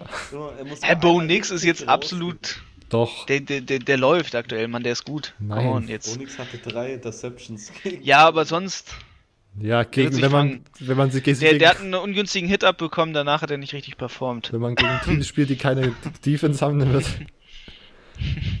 Mann, der Typ ist ein Freshman. Jetzt. Äh, okay, ist ja deine der, der, Vielleicht hört er ja diesen Podcast. Ich brauche ja. noch einen, warte. Einen muss ich. Nein, mach schon mal. Ich ja. hab gleich einen. Top 5 Guy. Ich würde ich würd Bo Nix mit Justin Herbert ersetzen. Vermutlich. Oh, Justin Herbert, ja, Nummer 5. So, habe ich. und dann. Als nächstes wäre der Typ von UCF reingekommen. Dann einfach nur, um, um allen Ohio State-Fans was gut zu machen, habe ich Justin Fields rein, auch wenn ich es eigentlich nicht denke. Okay. Dylan Gabriel auf meiner 6. Und ich gehe mit, äh, wenn man sozusagen nur die Performance dieses Jahr beobachtet, dann gehe ich Tua, 1, ähm, Joe Burrow 2, Trevor Lawrence 3, Jalen Hurts 4 und dann nehme ich Justin Hilbert 5. Okay, ähm, einfach mal zack, zack rausgehauen. So sind wir. Sammy, nächste Frage. Findet ihr LSU oder The Ohio State University besser? Die oh, äh, LSU. Hm aber nur weil du ganz neutral ja, ganz neutral gesehen äh, gerade sie Ohio, äh, sie? Ohio State. Sie. We will ask the questions. Ähm, ja. ja. Ich getting to the shopper ja, ich, also ich glaube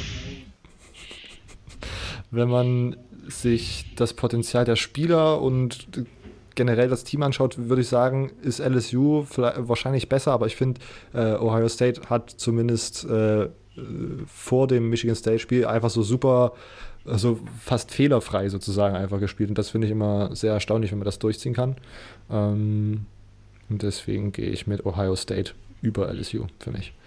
Ähm, da, da ihr gerade über mein äh, Sie gekichert habt, das ja. äh, Wort mit THE im mhm. Englischen, das ich nicht aussprechen kann. Mhm. Äh, ich wollte dazu mal erzählen, ich wurde davon schon mal in den USA deswegen ausgelacht. Beziehungsweise eher so, oh, are you from Germany? So nachdem ich halt sowas gefragt habe. So, bis dahin, wenn ich dann ja mal in meinen Redefluss komme, spreche ich eigentlich sehr dialektfreies Englisch in gewisser Weise. Und dann habe ich aber gefragt, and what is this thing? Äh, und dann irgendwas mit sie und dann äh, you know the car oder so und dann so, oh, are you from Germany? Und ich so, ah, oh, ja, ja. ich dachte, ich komme jetzt hier mal so durch und dann musste ich Deutschland Fragen beantworten. Jawohl. Ja. ähm, findet ihr Jerry Judy oder CD Lamb besser?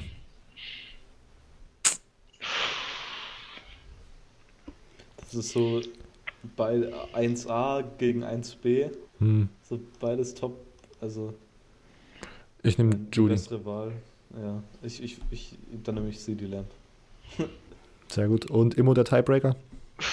Lamp. Alles klar. Danke.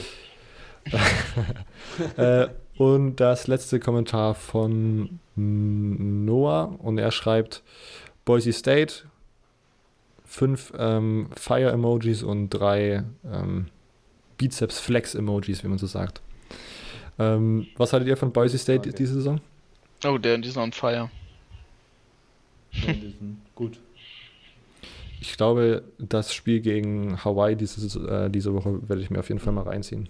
Das Ist ist auch in meinem Preview drin. Spielen sie in Sehr Hawaii oder spielen sie äh, in Idaho, in Boise? Wir ähm, spielen in Boise. oder? Sonst, sonst hättest du schön lange wach bleiben können. Nee, Ja, nicht wieder 4.15 Uhr beginnt. ja. Aber bei ESPN, das heißt, man kann sich dann im ESPN-Player Ja. anschauen. Hawaii-Spiele sind schön, wenn man halt früh aufstehen muss. Mhm. Kann man noch so ein bisschen Football gucken. Okay, ähm, damit sind wir mit den Fragen durch. Vielen Dank dafür. Ähm, falls ihr wollt, dass wir nächste Woche eure Frage beantworten, dann folgt uns auf Instagram. CFB Germany Podcast ist dort unser Name. Ähm, jetzt immer sonntags, das ist die neue äh, Regel, die wir, die ich mir selbst gesetzt habe, äh, wird die Frage gestellt in den Stories. Einfach diesen Fragen-Button anklicken und reinschreiben, was euch interessiert zu dieser Woche oder generell oder was auch immer. Ähm, und dann wird eure Frage am Podcast beantwortet. Vielen Dank dafür. Wir gehen äh, schnurstracks über in die ähm, Preview für Woche 7. Und damit beginnen wir heute wie immer mit der ACC. Ja, ähm, in der ACC haben wir auf der einen Seite einen guten Wochenstarter, ähm, in dem Sinne, dass das Ganze schon donnerstags für uns losgeht. Ähm, da haben wir einmal Syracuse gegen NC State ähm, in North Carolina, in Rayleigh. Ähm, mal abzuwarten, was da so kommt. Ich glaube, das wird ein ja, ganz gutes Spiel werden. Natürlich, ähm, falls wer Tickets haben möchte, bisher sind die Preise noch recht günstig. Ähm, ja, ansonsten natürlich danach, am nächsten Tag drauf gefolgt, äh, Virginia gegen Miami in Miami. Ähm, ich glaube, das kann ein ganz spannendes Ding werden, weil Miami sich halbwegs äh, zumindest versucht aufzuraffen. Ähm, Virginia jetzt natürlich äh, ihr, ihr Ranking halten möchte. Ähm, sie hatten ja jetzt sogar eine Bye Week. Äh, dementsprechend muss man mal da abwarten, was da kommt. Jetzt Miami kommt, kommt natürlich aus einer Niederlage gegen Virginia Tech, die halbwegs ähm, knapp war, nur den Touchdown unterlegen. Ähm, dementsprechend kann man erwarten, dass die Jungs inzwischen on fire sind und auch sich gegen, gegen äh, Power 5 Teams endlich mal den, den ersten richtigen Sieg holen wollen, weil sie immer ganz knapp halt äh, um einen Touchdown herum nicht geschafft haben, gegen Power 5 Team zu gewinnen. Ähm, dementsprechend wird das natürlich ein spannendes Spiel. Ich glaube auch Miami hat ein, hat ein gewisses Nutzen schon von ihrem Heimvorteil. Äh, dementsprechend in der ACC heraus, das ist das spannendste Spiel, was man so diese Woche haben wird. Ansonsten haben wir halt, obwohl, na, doch, ja, eigentlich das spannendste Spiel, denn Florida State gegen Clemson wird, glaube ich, ein klares Clemson-Ding. Ähm, ja, ansonsten natürlich Georgia Tech gegen Duke, das ist jetzt, pff, ja, weiß nicht, Georgia Tech bisher nicht sehr überzeugend. Ähm, ja, Florida State gegen Clemson natürlich spannendes Ding. Clemson kommt frisch erholt äh, aus der Bye Week. Ähm, ja, ansonsten hat man Rhode Island jetzt das, das FCS-Game quasi für Virginia Tech, also ähm, das Money-Game für Virginia Tech in dem Sinne. Ähm, ja, und ansonsten haben wir halt jetzt Louisville gegen, gegen Wake Forest und da muss man jetzt halt sehen natürlich, ob Louisville halt auch gegen, gegen Power 5 Gegner ähm, beständig bestehen kann. Und äh, weil Boston College ist jetzt halt nicht so eine krasse Herausforderung in dem Sinne und ähm, da dann halt gegen, gegen auch gegen einen gerankten Gegner anzutreten, ist natürlich schon eine ha Hausnummer und das dann in Wake Forest natürlich, die haben jetzt nicht so einen riesen Heimvorteil, äh, da muss man ehrlich sein, aber es wird natürlich trotzdem äh, ein spannendes Spiel werden, glaube ich, trotz allem, weil Louisville einfach jetzt im Zugzwang ist, beweisen zu müssen, dass es können halt, äh, die Saison ist halt in dem Sinne dann schon gelaufen. Ja, Das war schon die ACC? Das war schon die ACC, es ist mal wieder äh, nicht so proppenvoll. Jo. Wir haben sechs Spiele. Ja, Alles klar. Ähm, dann mach gleich weiter mit der Big Ten. ja, gerne. Ähm, auch in der Big Ten haben wir eher die Situation vorfinden, dass wir, dass wir jetzt äh, nur sechs Spiele haben, dem ist aber ein anderer Grund natürlich gegeben. Es, in der Big Ten geht es jetzt endlich, wie schon letzte Woche, richtig los mit den ganzen Interconference Games. Die gehen natürlich direkt gleich zur Sache, die ganzen Jungs da. Ähm, ja, wir haben Michigan gegen Illinois. Das ist für Michigan natürlich ein bisschen entspannt, äh, auch wenn das Ganze in Illinois ist. Ähm, weil man jetzt nochmal aus dem, aus dem Defense-Game rauskommt und einen Gegner hat, der jetzt nicht so übertrieben stark ist, wo man jetzt um, um das Ranking fürchten muss, wenn man da verliert. Ähm, dementsprechend ist das, ist das halbwegs entspannt für die. Ja, dann als nächstes haben wir natürlich Rutgers gegen Indiana in Indiana. Ähm, ganz ehrlich, klares Ding, Indiana. So, sage ich mal ganz fies im Voraus. Na, ich glaube, Rutgers muss erstmal in ihre Form reinfinden, ähm, in die Sache reinfinden mit dem Head Coach. Ähm, einen neuen Head Coach zu haben, das ist natürlich fürs Team nicht leicht, weil vor allem die ganzen Jungs zum Großteil im Team von Ash rekrutiert wurden. Ähm, ja. Ja, dann Maryland gegen Purdue.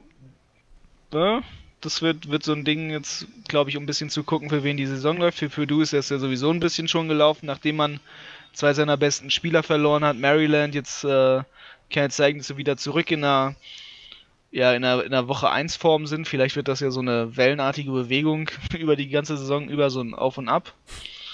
Ähm, das ist meine Theorie. Vielleicht so zwei Games gewinnen, zwei Games verlieren, zwei Games gewinnen. Äh, mal abwarten, wie das so wird. Ähm, ja, natürlich Michigan gegen Wisconsin, das wird ein hartes Ding für Michigan State, ganz ehrlich. Also Michigan State gegen Wisconsin, Wisconsin auf der 8, Heimvorteil. Ähm, dann natürlich vor allem auch, dass, dass man dazu bedenken muss, Wisconsin hat bisher ein unglaublich starkes Running Game. Das ist wirklich beeindruckend, bisher über den ganzen Zeitraum hinaus, den sie hatten äh, muss man neidlos zugestehen und dementsprechend wird das, glaube ich, trotz allem ein sehr starkes Spiel, weil einfach Michigan State trotzdem ein Team ist, das halt gut gegenhält, auch wenn ich denen nicht so die Chancen jetzt zurechne. Ähm, ja, dann natürlich äh, Nummer 10 Penn State gegen die Nummer 17 Iowa. Ich glaube, das wird somit das spannendste Spiel in der ganzen Big Ten, äh, weil man Iowa natürlich nicht unterschätzen sollte, auch wenn sie jetzt ähm, das letzte Spiel ein bisschen Blut gelassen haben.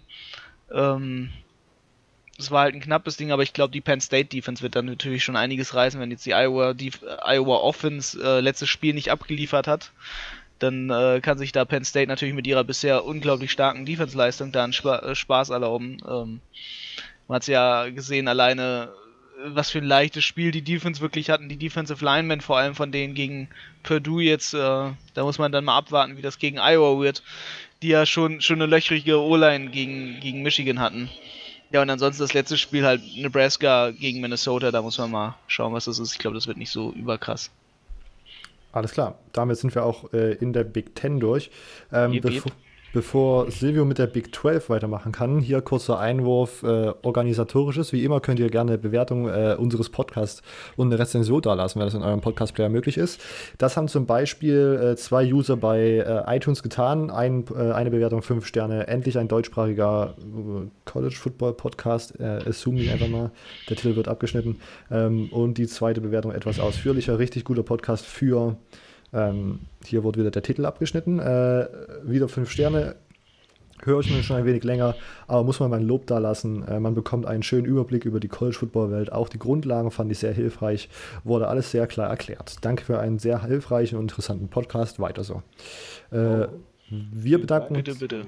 Genau. Wir, wir, bedanken uns bei äh, allen Usern, die uns so nette Rezensionen dalassen. Äh, da macht uns das alles noch viel mehr Spaß, wenn man auch äh, aktiv sieht, dass äh, das Leuten auch Spaß macht, uns zuzuhören. Ähm, ähm, lassen die Rezension da, wir lesen sie dann hier vor und Silvio kann weitermachen mit der Big 12.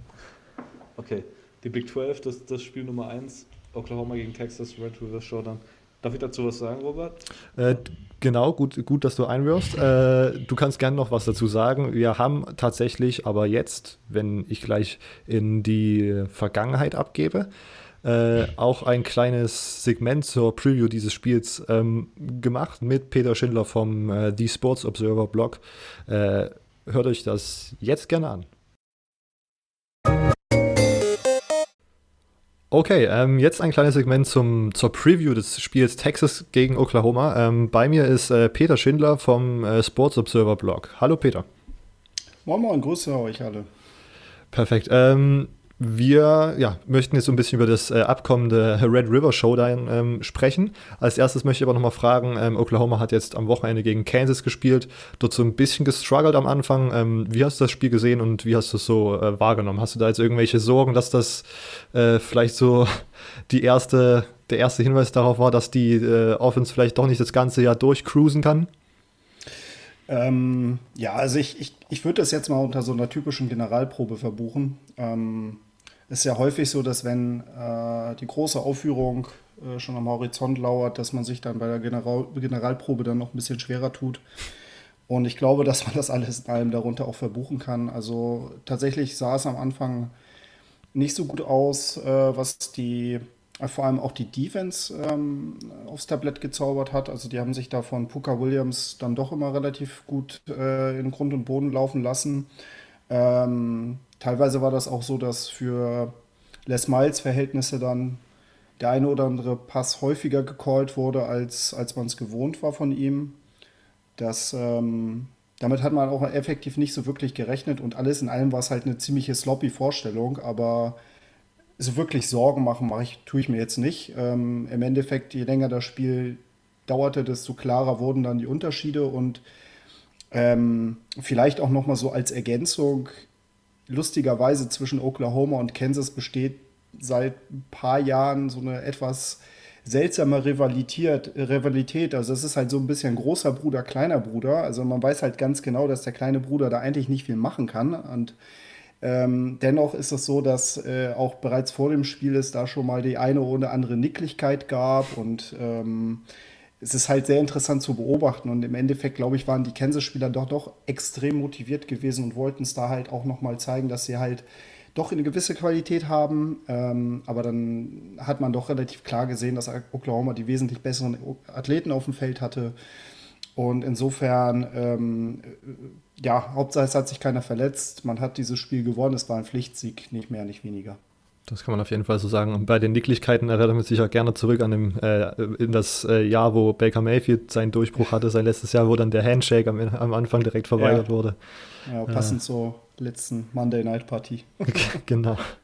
Ähm, was denkst du, wenn man jetzt auf, äh, auf das Spiel Texas gegen Oklahoma schaut, was denkst du, ähm, was ist das, was äh, Oklahoma sozusagen fehlerfrei machen muss, damit sie das Spiel gewinnen können? Also was ist so der Key für Oklahoma? Also es ist auf jeden Fall so, dass sie ähm, definitiv auf beiden Seiten des Balles ähm, eine Topleistung erbringen müssen.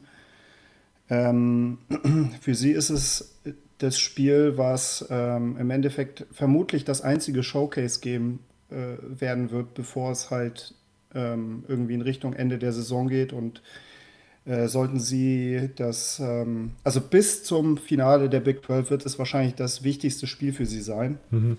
Noch die weiteren Schedule be äh, betrachtet. Und wenn man jetzt auf die Mannschaftsteile guckt, ist es so, dass ähm, in der Offense muss das Laufspiel halt auf jeden Fall funktionieren, weil über Jalen Hurts oder mit dem Einsatz von Jalen Hurts ist es so, dass man halt eher jetzt mittlerweile so eine Run-First-Offense spielt. Mhm. Und äh, da muss natürlich die O-Line entsprechend ähm, alles wegblocken, was sich irgendwie in den, in den, äh, in den Weg stellt. Ähm, Jalen Hurts ist der beste Rusher. Ähm, aber auch dahinter haben sie halt mit ähm, Kennedy Brooks und Trey Sermon halt sehr, sehr gute Running Backs, die halt im Grunde sehr, sehr viel ähm, ja, an Yards gut machen können. Äh, auf der anderen Seite ist es so, ähm, ich denke, dass auch gerade mit der Verletzungsanfälligkeit der Texas Longhorns auch äh, einiges an ähm, Potenzial im Passspiel besteht. Äh, man muss da auf jeden Fall schauen, dass man da die Schwächen äh, im Grunde identifiziert, dass man zwischen den Runs halt immer mal wieder nette ähm, Passplays mit einbaut, dass man da halt auf jeden Fall auch nochmal schön schaut, ob man da gewisse Big Plays erreicht. Man hat ja mit Charleston Rambo und CD Lamb sehr, sehr gute Receiver, die bislang noch vergleichsweise selten ins Spiel mit einbezogen äh, worden sind. Also CD Lamb zum Beispiel hat bislang nur 18 Receptions in dieser Saison, dafür aber halt für über 25 Yards pro, pro Catch und das ist halt schon ein absurder Wert. Jane Hurts ist, was das Passing-Game angeht, auch nach wie vor der beste Passer diese Saison mit ähm, 15,7 Yards, äh, Adjusted Yards pro Attempt. Und das muss man halt im Grunde auch ausnutzen, weil die Texas Pass-Defense gehört zu den schlechtesten im Lande aktuell. Ähm, da fehlt auch beispielsweise oder fehlte bislang halt hauptsächlich auch Caden Stearns, sehr, sehr starker Safety von, von Texas. Mhm. Und auf der anderen Seite des Balls ist es so, ähm, die Receiver der Texas Longhorns, ähm, allen voran Duvernay, äh, sind sehr, äh, also das sind sehr physische Receiver, die ähm, sehr viele Qualitäten vereinen, also Route Running, äh, auch was das Thema Possession angeht. Und da wird es halt viel dran liegen, dass die Coverages halt stimmen. Ne? Also Panel Motley, ähm, Bookie Radley Hiles in der Secondary, Trey Brown, die müssen halt wirklich ein gutes Spiel abliefern und vor allem ein physisches Spiel abliefern, weil sie halt auch in der Vergangenheit sehr, sehr viele große Probleme hatten, wenn es gegen große physische Receiver ging. Ähm, und da äh, ja, kann man auch nochmal ergänzen. Es fängt ja natürlich alles an der Line of Scrimmage an. Da sehe ich das tatsächlich so, dass ähm, Neville Gallimore, Defensive Tackle von, äh, von Oklahoma, bislang eine sehr, sehr gute Saison spielt und ähm, die gegnerischen Quarterbacks sehr, sehr gut unter Druck setzt. Ähm, hier ist der Vorteil, dass äh, Oklahoma ja zum Wechsel zu Alex Grins Speed Defense im Grunde halt auch mittlerweile eine One-Gap-Defense spielt und das zum absoluten Vorteil dieser Verteidiger ist. Ähm, das heißt, die Mischung aus unter Druck setzen von Sam Ellinger über die Line of Scrimmage bis hin zu einer sehr physischen Defense in der Secondary, das sollte der Schlüssel dann zum, zum Erfolg sein. Mhm.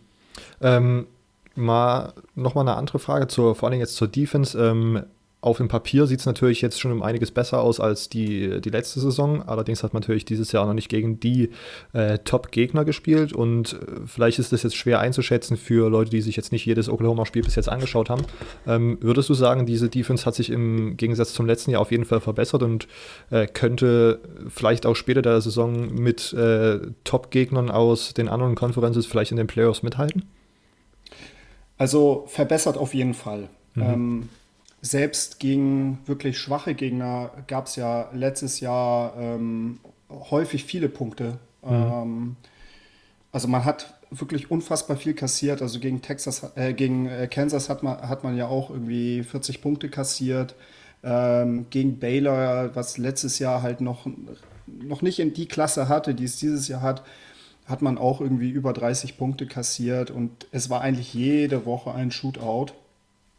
Ähm, insofern, man kann da schon sehen, dass sich da einiges verbessert hat. Also nach ähm, Advanced Metrics äh, sieht man das auch ganz klar. Also du hast natürlich vollkommen recht. Man hat jetzt nicht die Gegner gespielt, die jetzt beispielsweise ähm, in der SEC spielen oder die Texas jetzt äh, gespielt hat.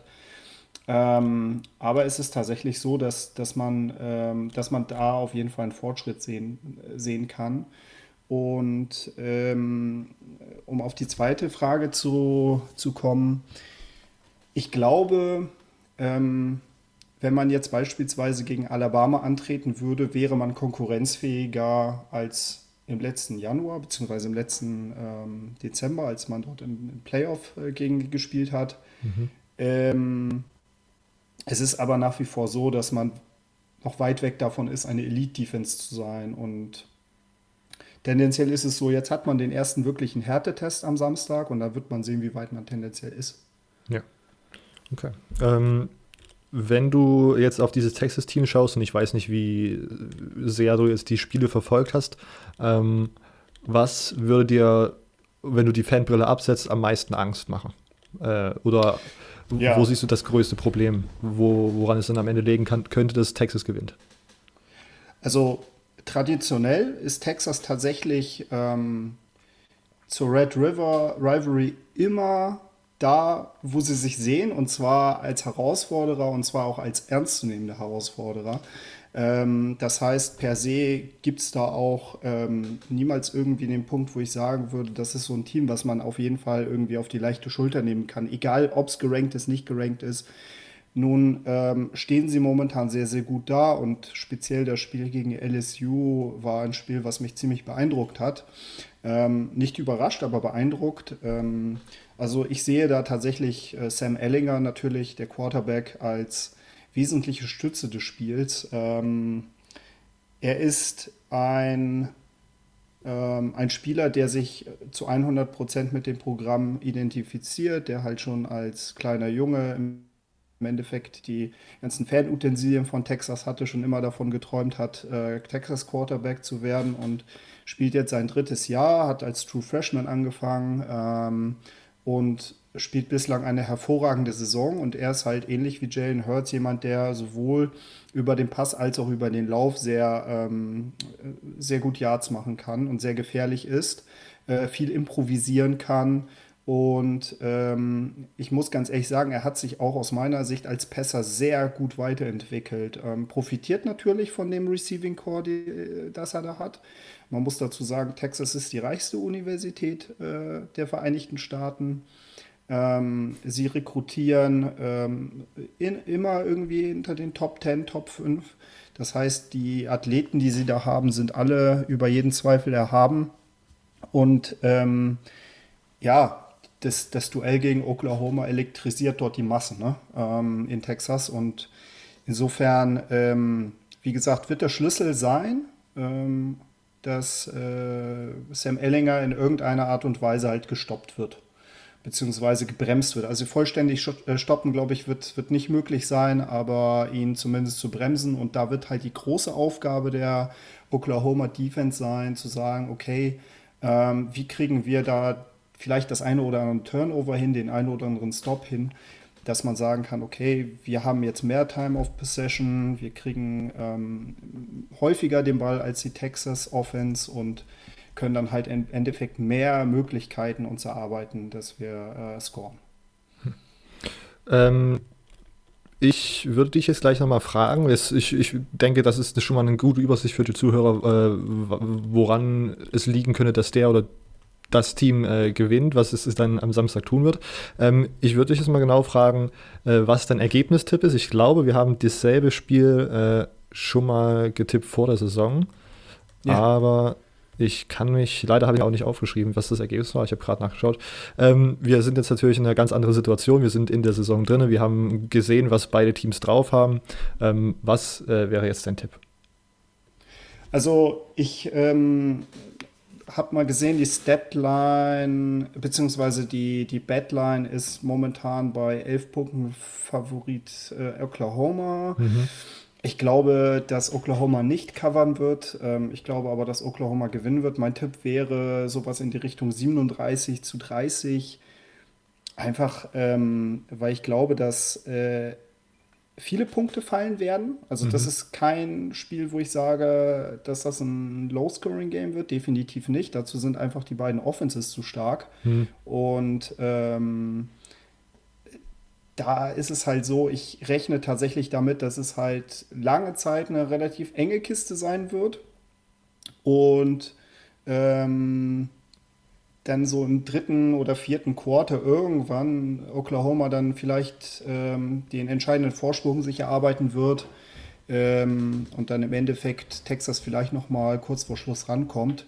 Äh, wenn Oklahoma covern sollte, dann vermutlich erst relativ spät aus meiner Sicht. Alles klar.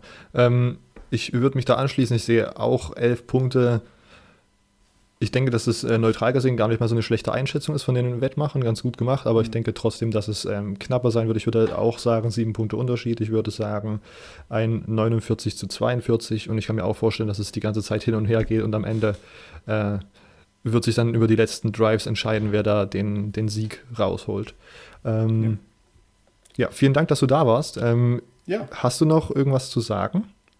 Wo man dir folgen ja, kann, also, wie, man, ja. wie man sich vielleicht, ich, eigentlich will ich auf die Catchphrase hinaus, die man in dieser Woche dann als Oklahoma-Fan immer sagt zur Verabschiedung.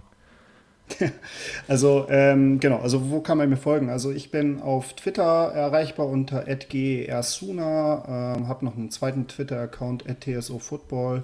Also ähm, gehe mein, mein erster Twitter-Account, ähm, also wenn man irgendwie, keine Ahnung, Informationen rund um die Sunas haben möchte, da ist man komplett richtig. Mein zweiter Account ist äh, quasi der Account von meinem äh, Blog, thesportsobserver.de.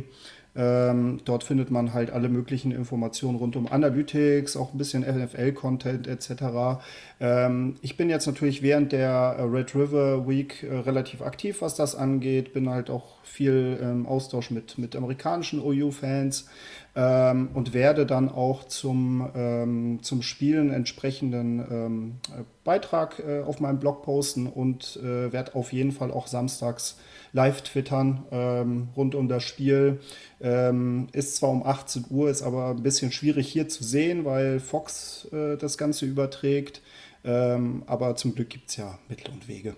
Genau, einfach mal im Internet nachschauen. Wir wollen keine genauen Tipps geben, weil einfach gut gucken. Genau. Man findet schon einen Weg. Gut, ähm, vielen Dank, dass du da warst, weil ich denke, das wird ja, sich äh, natürlich diese Saison wiederholen oder auf jeden Fall dann in der Offseason, wenn man nochmal ein Thema findet. Äh, genau, vielen Dank. Und wie verabschiedet man sich? Boomer Sooner, Horns down. Richtig, Dankeschön. ciao. Alles klar, bis dann, ciao. Und wir sind wieder zurück. Ähm, Silvio kann aber gern auch noch seine Gedanken äh, über das Spiel teilen. Ah, nee, das, das Nicht? habt ihr sicher, sicher genau. gemacht. Ja, ich hab, wir haben aber äh, das. Äh, ja? Komm, werf doch kurz einen Gedanken dazu raus. Ich, genau, warte, was, was ist äh, dein genauer Tipp? Ja, vorhin haben wir ja schon darüber geredet und ich habe gesagt, Texas könnte schon so ein Comeback-Spiel haben.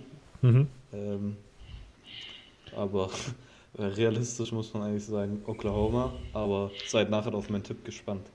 Okay. Also ich habe ja, ich habe ja am Anfang äh, der Saison ja schon gesagt, als wir schon mal drüber geredet hatten, ich glaube, es wird so ein Ding wieder, ein, ein Spiel gewinnt Texas und ein Spiel gewinnt Oklahoma, aber ich lasse es halt nochmal frei, wer jetzt welches gewinnt. Ja, ich habe vor der Saison gesagt, äh, Oklahoma gewinnt dieses und Texas gewinnt das Championship Game. Ähm, und de diese These möchte ich im Moment noch nicht brechen, deswegen habe ich vorhin übrigens auch nochmal für euch zur Information ähm, 49 für zu 42 für Oklahoma getippt. Mhm. Ja, Silvio, kann, dann kannst du gerne weitermachen mit den anderen Big 12 Spielen. Okay. Ja, es gibt nämlich nur noch zwei andere Big 12 Spiele, ähm, aber die sind auch beide sogar wirklich sehenswert. Also das nächste ist Texas Tech gegen Nummer 22 Baylor. Äh, Baylor weiterhin undefeated. Texas Tech hat letzte Woche Nummer 21 Oklahoma State geschlagen. Ähm, also wer auf Offense steht, ist sowieso in der Big 12. Wir sagen es immer daheim, äh, kann sich da wohlfühlen. Ähm, aber das ist auf jeden Fall ein Spiel, das man sogar sich gut anschauen kann. Also ähm, Baylor ist aktuell der neun Punkte Favorit, aber das könnte durchaus auch knapper, knapper werden. Also kann man sich durchaus mal reinziehen, sage ich mal, auf, auf, auf jugendsprachlich. ähm, äh, dann das, das nächste Spiel ist dann noch, ja, das ist dann eher so ein Spiel, das man noch mal ausfallen lassen kann. Ähm, Iowa State gegen West Virginia. Äh, beide stehen 3 zu 2 da. Ähm, wie gesagt, West Virginia hat letzte Woche gute Chancen gegen Texas gehabt, ähm, sie dann aber nicht genutzt. Ähm, Iowa State hat letzte Woche ja, sehr, sehr gut gegen TCU gewonnen, was, wovon ich sehr überrascht war, dass es dann, dass wir gewonnen haben erstmal und dass das dann so deutlich war. Ähm, ja, sind auf jeden Fall auch, auch heiß. Ich meine, Iowa State hat bis jetzt zwei Niederlagen und das war einmal at Baylor, über die ich gerade eben schon geredet habe, und das war eine Zwei-Punkte-Niederlage und dann gegen Iowa und das war eine Ein-Punkte-Niederlage. Ähm, also die sind eigentlich sehr, sehr gut. Also die sind besser als der Records eigentlich sagt, meiner Meinung nach. Ähm, kann man sich durchaus auch anschauen. Wer eben auf, auf viel Offense und, und wenig äh, Defense steht. Ich, ich würde ich würd dann gleich auch mit den Group of Five weitermachen. Genau. Wenn es passt, oder? Ja. Oder willst du noch irgendwas an, anmerken? Nee, alles gut, mach Group of Five. Gut, äh, das erste Spiel, vorhin habe ich schon kurz so darüber geredet oder angedeutet, dass es hier kommt. Äh, Memphis gegen Temple. Memphis ist aktuell Nummer 23, 5-0 noch. Temple 4-1. Äh, sieht auf dem Papier auf jeden Fall nach einem Top-Spiel aus. Von Kenneth Gainwell sieht, sieht gut aus, der Running Back. Ähm, Brady White ähm, sieht auch gut aus als Quarterback von Memphis. Könnte durchaus ein spannendes Spiel werden. Ähm, Temple sah auch diese Saison, ja, sie haben diesen einen Ausrutscher gegen Buffalo gehabt.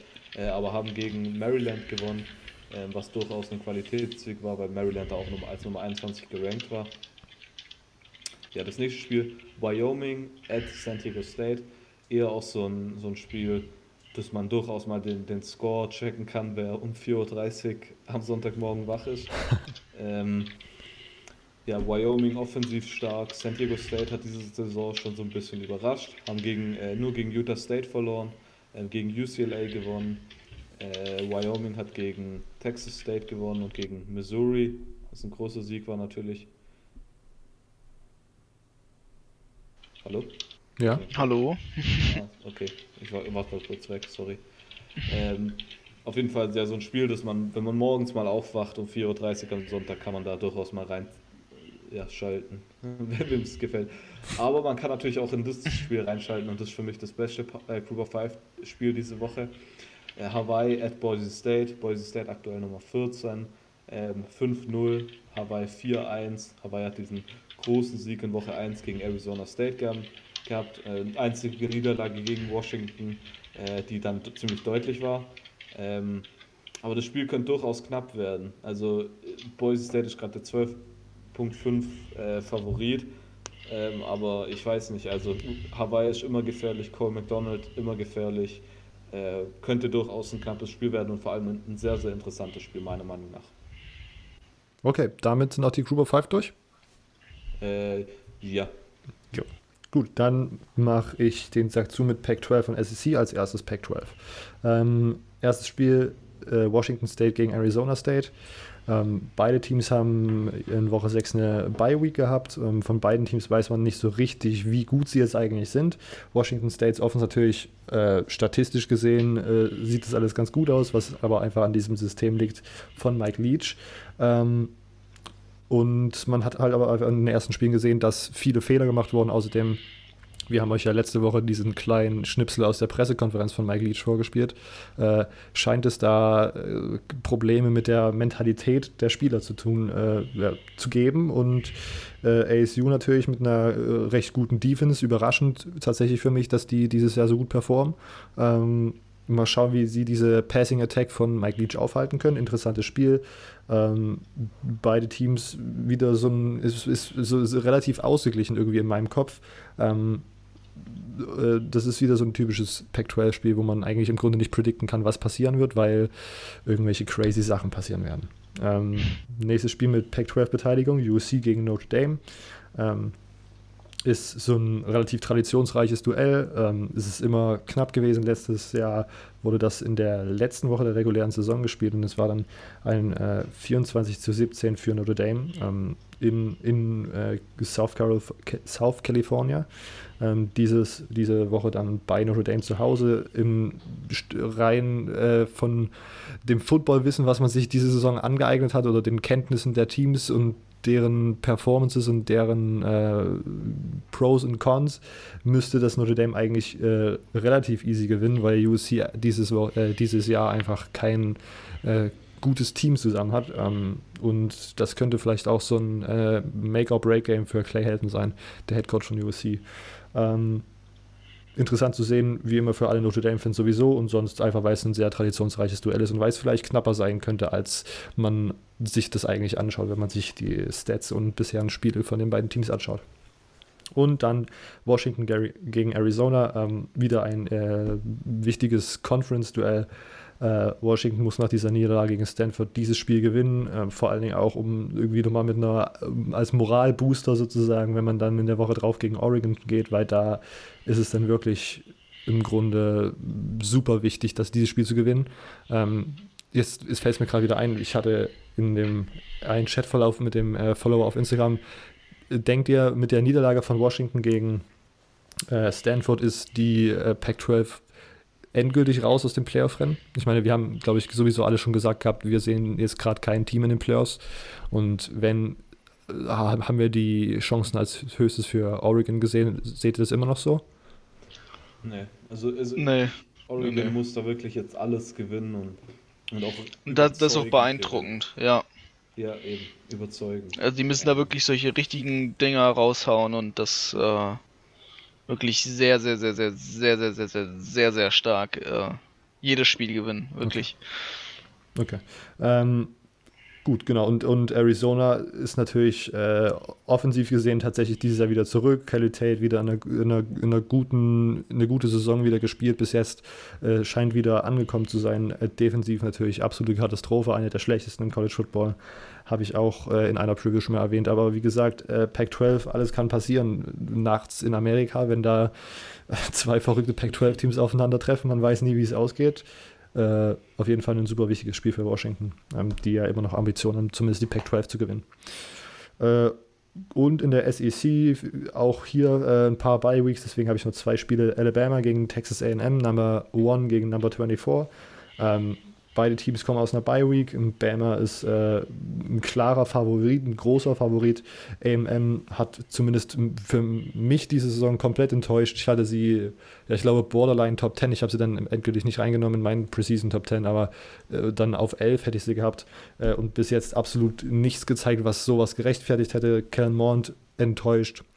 Die Defense sah gegen Clemson noch anfangs halbwegs in Ordnung aus, dann komplett abgebaut und komplett, äh, ja, was weiß ich, ins Klo gegriffen oder was, was man da wieder die Redewendung ist.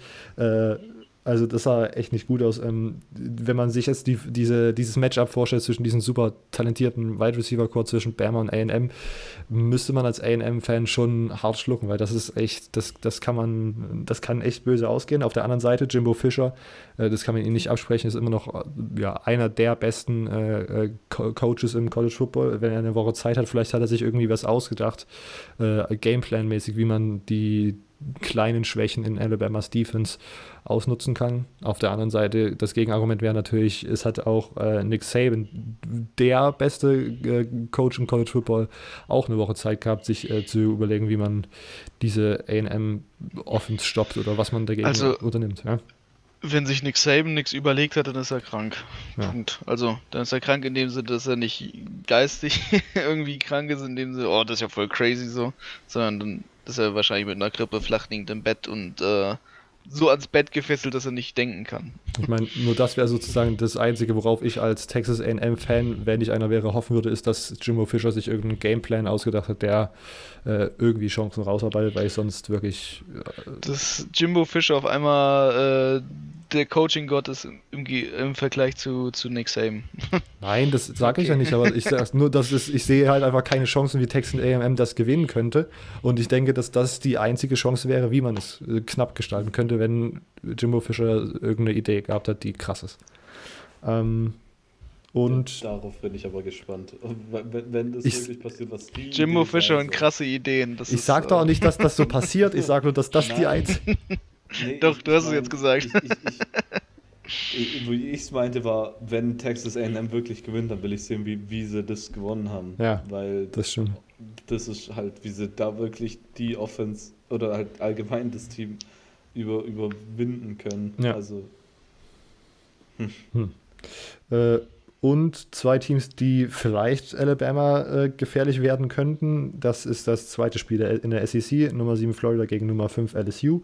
Ähm, das ja wahrscheinlich Game of the Week. Äh, LSU äh, letzten Spieltag gegen Utah State anfänglich äh, schwierig ins Rollen gekommen. Ich glaube, man lag dann im Grunde 0 zu 6 sogar hinten oder äh, an, anfänglich irgendwie 3 zu 0. Also es war, man ist langsam reingekommen. Am Ende hat man 42 zu 6 gewonnen. In guter LSU 2019-Manier sozusagen dann am Ende dominiert. Ähm, LSU ist im Moment 13,5 Punkte Favorit, hat laut ESPN eine 76-prozentige Gewinnwahrscheinlichkeit. Ähm, weiß ich jetzt nicht, wie man das bewerten, ob, wie, man, wie man das einschätzen soll. Ähm, ich habe äh, Kyle Trask und Jabari Soniga, der vermeintlich beste Pass-Rusher für ähm, Florida, der letztes Spiel gegen Auburn verletzt aussetzte. Die sind beide wieder fit und sollten dabei sein. Kadarius Tony, so der Playmaking Wide Receiver, der sich gegen UT Martin verletzt hat, ist äh, noch nicht zurück. Also da wird es schwierig, also ähnlich wieder schwierig, Offensivproduktion zu, zu generieren. Ähm, gegen noch eine bessere Defense. Auf der anderen Seite ist natürlich äh, Florida ist tatsächlich auch die erste wirklich gute Defense, die LSU sehen wird diese Saison. Und da ist es natürlich auch spannend zu sehen, wie sich diese High-Power-Offense gegen eine äh, bessere Defense als die, die man bis jetzt gespielt hat, ähm, aussehen soll. Und wenn sie da immer noch, äh, wenn sie da immer noch so krasse Punktzahlen auflegen und äh, komplett ausrasten, dann muss man ganz ehrlich sagen, LSU ist einfach legit dieses Jahr und äh, auf jeden Fall als Playoff-Contender äh, wahrzunehmen. Mhm. Ja. Ja, das waren die beiden SEC-Spiele, die ich noch äh, interessant fand. Wie gesagt, nicht viel los, gerade bei ein paar Bye-Weeks. Wir könnten jetzt direkt ins Picken übergeben. Habt ihr äh, eure Devices schon bereit? Ja. Moment, gleich. Alles klar, dann mache ich nochmal kurz das Recap auf Woche 6. Unsere Performances, ich habe es vorhin schon angedeutet, ich habe gewonnen mit 18 richtigen von 25. Silvio auf Platz 2 mit Dankeschön, Dankeschön. Ich habe mich gerade verbeugt. Ähm,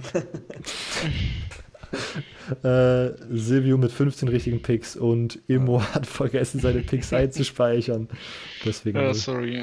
alles gut. Äh, wir, Ich weiß gar nicht, ob ich sogar gewonnen hätte. Ich glaube nicht. das, Dementsprechend ist es gar nicht so Verrückten, Wo du richtig gepickt hast, haben wir beide halt falsch gepickt. Das war wieder irgendwie so das, das verrückteste Zeug. Die, die du eigentlich nicht hättest gewinnen sollen, hast gewonnen wieder. Ja, bestimmt. immer- Aber man, man wird es jetzt nicht wissen, weil ich zu faul bin, das nochmal rauszusuchen. Vielleicht Ja. mache ich das nochmal, wahrscheinlich nicht. vielleicht gu- gucken wir uns das, wenn wir dann die, die End-Season-Auswertung machen, gucken wir uns das nochmal an. Was haben wir gut und was schlecht getippt? UCF hatten wir, glaube ich, alle drei falsch, wenn ich mich richtig erinnere. Da hatte Immo Ja. auch gesagt, äh, die haben verloren. Michigan Ja, endlich musste ich mal an die glauben und dann kommt Ja, genau. sowas. Das ist So, UCF halt. Für mich toll. gestorben, Danke. das Team. Meine Zwei Wette Niederlagen, die mein, sind nie mein wieder Pick gut. raus. Äh, Die ehemaligen National Champions. äh, Michigan hatten wir richtig, Penn State hatten wir richtig, LSU hatten wir richtig, Oklahoma State hatten wir falsch. Ähm, Und da hatte Immo Texas Tech nämlich. Ja, das weiß ich sogar. Ja. Tulane Army hatte Silvio Tulane, ich hatte Army. Louisville, wir beide. Army, das weiß ich noch. Ja, Ja. na gut, dann sieht es wirklich nicht gut aus immer. Äh, Louisville hatten wir beide. Ähm, ich hatte Iowa State, Silvio hatte TCU. Miami hatten wir wahrscheinlich alle drei falsch, sage ich mal. Obwohl, das könnte auch so ein Pick sein, wo Ja. Emo gesagt hatte. Das ist so ein typischer Emo-Pick. In echt hatte ich eine Vi Vi Vision und dann habe ich äh, ja. schnell all meine Dings Ja, da ja. gelöscht. Das ist die Wahrheit. Äh, Texas hatten wir wahrscheinlich alle drei. Ähm, und sonst, ich will jetzt hier nicht jedes durchgehen. Ich glaube, ich hatte als einziger Florida. Ähm, Ja. Nebraska, Colorado gegen Arizona hatten Silvio und ich zumindest war der. Einzige, der, der Pitt gegen Duke hatte. Das Ah ja, genau. Weil er gesagt hat, das wäre so ein typisches Pitt-Ding, das Ja. jetzt zu gewinnen. Und das war dann auch richtig.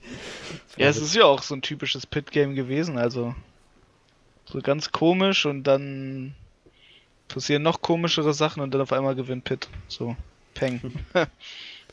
Ohio State hatte ich. You hate to see it. Silvio hatte MSU und sonst sah das relativ ähnlich aus. Okay, Emo, bist du ready? ähm, ja, Okay. Ähm, wir starten wie immer, spielen wir auf Yahoo. Wir tippen die 25 besten Spiele, die uns Yahoo vorgibt. Wir haben da keine Entscheidungsgewalt, welche Spiele wir tippen. Und wir tippen einfach immer den Sieger, ohne irgendwelche Punktspreads. Ähm, die Sieger von den 25 besten Spielen. Okay, es geht los mit Virginia in Miami. ich tippe auf Virginia. Mhm. Silvio? Ich, ich, ich gehe mal mit, mit Miami. Ah. Äh, das wäre so ein, so ein typisches Bounce-Back-Game Ja. irgendwie at Miami. Zu Hause Ding, und Ding sah ja richtig schlecht aus. Williams wurde, Williams heißt der Williams, ja, der wurde ja auch gebancht und dann ist Nkosi Perry reingekommen. Der hat am Anfang erst mal eine Interception geworfen und dann irgendwie vier Touchdowns. Ja. Von daher. Und äh, Williams mit drei First Quarter Interceptions, glaube ich. Deswegen wurde er Ja, gebencht. stimmt, stimmt. Hm. Stimmt, ja. Ja, ich gehe auch mit Miami. Ich denke. so ein Oh, endlich kommt Perry in Fahrt und und und ja, ja, das könnte sein, aber ich glaube es nicht. Colorado at Oregon. Ähm, Oregon. ja, Oregon. Ducks. Auch wenn man vielleicht sagen könnte, der Stolperstein ist jetzt auf nächste Woche gegen Washington zu schauen, aber ich denke, die Ducks sollten das machen. Ähm, Memphis gegen Temple. Hm. Ich gehe mit Memphis. Äh, ich gehe mit Temple. Okay. Silvio? Äh, Toll, ich wollte eigentlich auch mit Temple gehen. Geh mit Äh, Temple. aber Ja, dann mach doch. ich, ja, ich, ja, okay, ich, ich, ich gehe auch mal mit Temple. Ich Sehr weiß gut. nicht. Ähm, Maryland gegen Purdue.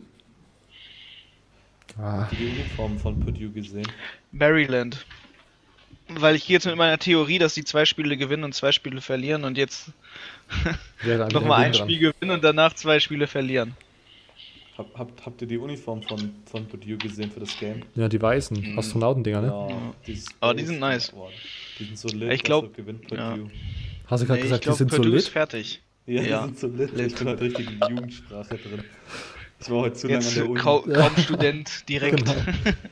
Ja, die Herzlich- Uni hat mich schon befallen. Herzlich willkommen zum Millennial Podcast. Ja.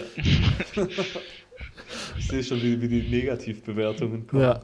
Zu viel Jugendsprache. Lit. Kann man sich nicht anhören. Ja. Ja. Ähm, ich gehe auch mit Maryland. Was hat ihr gesagt? Ich gehe mit Purdue wegen den Ich- Naja. Uniformen. Ich gehe mit Maryland. Ähm, South Carolina in Georgia. Für mich Georgia. George. Georgia. Oklahoma gegen Texas. Für mich Oklahoma, habe ich schon gesagt. Für mich Texas, weil ich glaube, das andere Spiel gewinnt Oklahoma. Okay. Weil Texas muss ja noch irgendwie ins Championship Game kommen. Naja, Sonst das, wird das knapp, wenn sie nicht gewinnen. na klar, die, das ist ja aber bei der Big 12 so komisch, dass da der Erste und der Zweitplatzierte gibt. Und deswegen kommen die so oder so rein. Ich habe vorhin gesagt, dass man gespannt sein soll auf meinen Pick. Ja. Das habe ich nur gesagt, um jetzt Oklahoma zu picken. Sehr gut. So, so, wow. Voll, voll niedergelassen. Spätestens jetzt kommt der Dislike. Nein, Flo Okay. Florida. Provozier's doch nicht. Ja. Ich lese einmal die Bewertung vor und auf einmal ist das Einzige, worum wir uns Ja. kümmern. Wir brauchen unbedingt die 5-Sterne-Bewertung. Wir müssen jetzt alles optimieren. Ja. Ja. Über Äh, neues Mic. Also wenn man deswegen nicht liked, dann weiß ich auch nicht. Ja. Florida State gegen Clemson. Letzte Woche kam bei uns, bei unserer Fragen, bei unserem Fragensegment ein Hot Take rein, dass Florida State dieses Spiel mit zwei Touchdowns gewinnen möchte. Die Fans hierzulande sind sozusagen motiviert, aber ich sehe Clemson trotzdem vorne. Ich glaube auch hierzulande gibt es nur motivierte Florida State Fans. In Florida sieht das anders aus. Ja. So, Clemson. Clemson für Immo, Silvio. Auch Clemson, ja. Ja. Äh, Michigan State gegen Wisconsin. Niemals gegen sein eigenes Team tippen. Mhm. Michigan State. Ich gehe mit den Badgers, Immo. Mm, Mit den Badgers. Okay.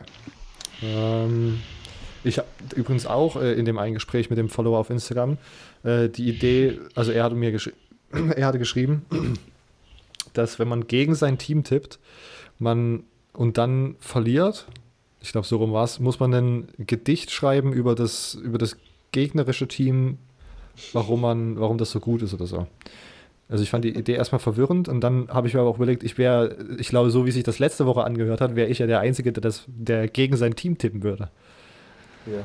Und dann, Ich würde ich würd niemals gegen mein Team tippen. Das ja. Immer würdest du gegen dein Team tippen? Ähm, nein, ich tippe nicht gegen mein Team. Okay, na dann macht das überhaupt keinen Sinn, weil ich schreibe sicherlich kein Gedicht, wenn das für die anderen nicht zur Option steht. Okay, Ja, das Ähm. nächste Gedicht wird ja sein, Oh Michigan, oh Michigan. Ja, Die gelbe Farbe ist die schönste mit dem blauen gemischt. wir müssen sofort weitermachen. Washington State. Mein Name ist. Silvio, ich schreibe ein Gedicht. Auf keinen Fall. Washington State, Arizona State. Mike Leach, Baby. Ah, ich bin halt Jugendsprache. Nee, so Arizona. State. Washington Oh. State, natürlich. Ja, ja ich bin 23, ich sag sowas nicht mehr. Gegen Washington State. Ja, das stimmt. Ab, ah, na, okay, ja, doch. Washington State für mich. Cincy gegen Houston. Interessantes äh, Google 5 Duell. Houston, Cincinnati kann ja jetzt nicht äh, immer gewinnen. Ich denke, Cincinnati holt sich nochmal den Sieg. Ohne Derrick King weiß ich nicht, wie Houston aussieht. Ich gehe auch mit, mit Cincinnati. Mhm. Ähm, Bama gegen Texas AM. Bama. Bama. Iowa State gegen West Virginia. Mm, Iowa Ich State. sag, ich sag auch Iowa State, weil sie haben, ich habe es ja vorhin gesagt, ihre zwei Niederlagen waren insgesamt mit drei Punkten Abstand. Ähm, ja. Ja. Iowa State ist nicht so schlecht. Ich gehe mit Iowa State, weil ich West Virginia immer noch nicht vertraue, dass die ein gutes Team sind, auch wenn die krasse Nummern gegen Texas auffahren. Ähm, Texas Tech gegen Baylor. Baylor. Baylor. Baylor. Mississippi gegen Missouri. Missouri. Mm. Ich Mississippi. mal Ole Miss. Ja. weil ich nicht weiß, wie, wie, warum Missouri da überhaupt so viel gepickt wird. Weil Ole Miss nicht gut ist dieses Jahr. Ja, weil die- Ja, aber. Dann, ja, okay. Dann warte mal, oder warte mal, lass mich mal nochmal kurz schauen. Missouri, ich, ich weiß doch gar nicht, gegen wen die gespielt haben bis jetzt.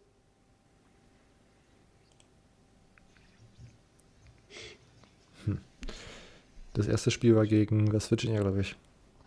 Nee, das erste Spiel war gegen Wyoming in, Ach, in stimmt. Niederlage. Das stimmt. Und seitdem haben sie eigentlich, okay, die waren seitdem gar nicht so schlecht, wie ich so in Erinnerung hatte. Ja, okay, ich gehe doch, ich geh doch mit Missouri. Gerettet. Immo?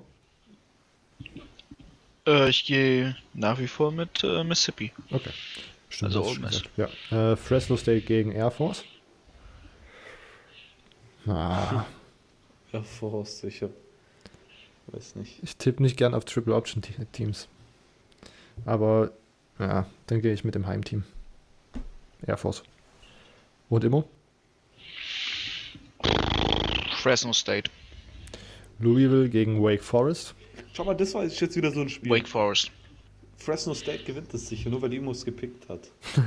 Was? Äh, das ist Air Force. Ich meine, come on. Ähm, Wake Forest. Ja, für mich auch. Ähm, Penn State gegen Iowa. Penn State. State. Penn State, aber ich könnte mir vorstellen, dass das wieder so ein richtig knappes, ekliges Big Ten Game wird. Oh, das glaube ich gar nicht. Oder ein Weil-. So, so wie die Defense, also so wie, so wie die Offense von Iowa die letzten Male gespielt hat und die Defense von Penn State die letzten Male gespielt hat, ist, glaube ich, eine starke Dominanz zu erwarten von der Penn State Defense Line zumindest. Ja, okay, aber Iowa's Defense ist ja trotzdem nicht schlecht. Ja, vielleicht, ja, aber Okay, na gut. die Offense. Okay. Äh, Nebraska gegen Minnesota. Oh. 66% der Leute von Yahoo denk, äh, auf Yahoo tippen auf Minnesota. Ich gehe auf Nebraska. Ich gehe auf Minnesota wegen Heim. Ich gehe mit Nebraska. USC gegen Notre Dame. Notre Dame. Yep, für mich auch. Ähm, Navy gegen Tulsa. Navy, Tulsa ist K.O. von letzter Woche. Ja, die haben Ich Überstunden gehe mit geschoben. Tulsa trotzdem. Ich gehe mit Navy. Äh, Utah gegen Oregon State. Oregon State ist mit einer, mit einer Hot Streak oder? Hm, na, Utah macht das kaputt. Ja, Ja. Yep, oh, yep, yep. Gators nur 8%. das ist natürlich kalt. Äh, okay, ich muss nochmal, da möchte ich noch kurz aussch ausschweifen. Wie letzte Woche, wie gesagt, habe ich gesagt, ich tippe im Notfall auch gegen mein Team. Äh, aber weil mich die Performance gegen Auburn doch dann wieder positiv gestimmt hat, gehe ich jetzt hier nochmal mit Florida. Okay. Geht mir auch Ich so. gehe mit LSU. Ähm, Yes. ich gehe mit Florida. Nice. Ähm, Hawaii gegen Boise. Ähm, ich gehe mit Hawaii einfach, weil ich Hawaii mehr mag. Ich gehe mit Boise. Ich mag zwar beide gleich dolle, aber ähm, die sind mir lieber.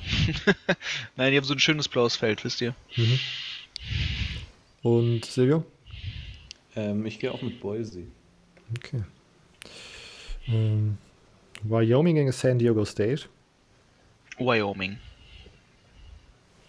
Ich gehe wieder mit dem Ja. Heimteam. San Diego Ich gehe auch State. mit San Diego State, wie du. Gut. Und Washington gegen Arizona. Arizona.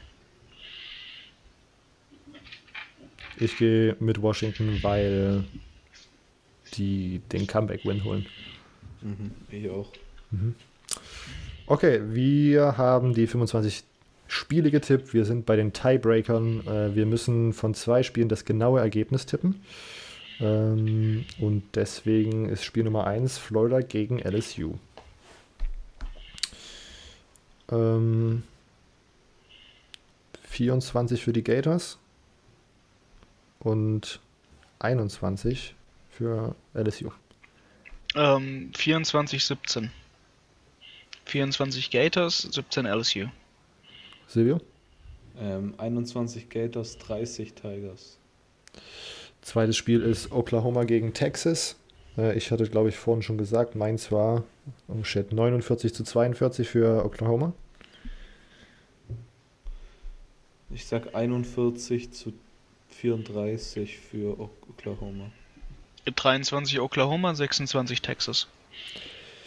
Jetzt müssen wir die Teams, die die meisten Punkte, äh, das das meiste, das Team mit den, was die meisten Punkte scoren wird, ähm, tippen. Ähm, und ich sage, ja. Achso, ja, mach euch erstmal. Dann sage ich Wake Forest. Gut, ich habe nämlich Clemson. Ich habe Washington State.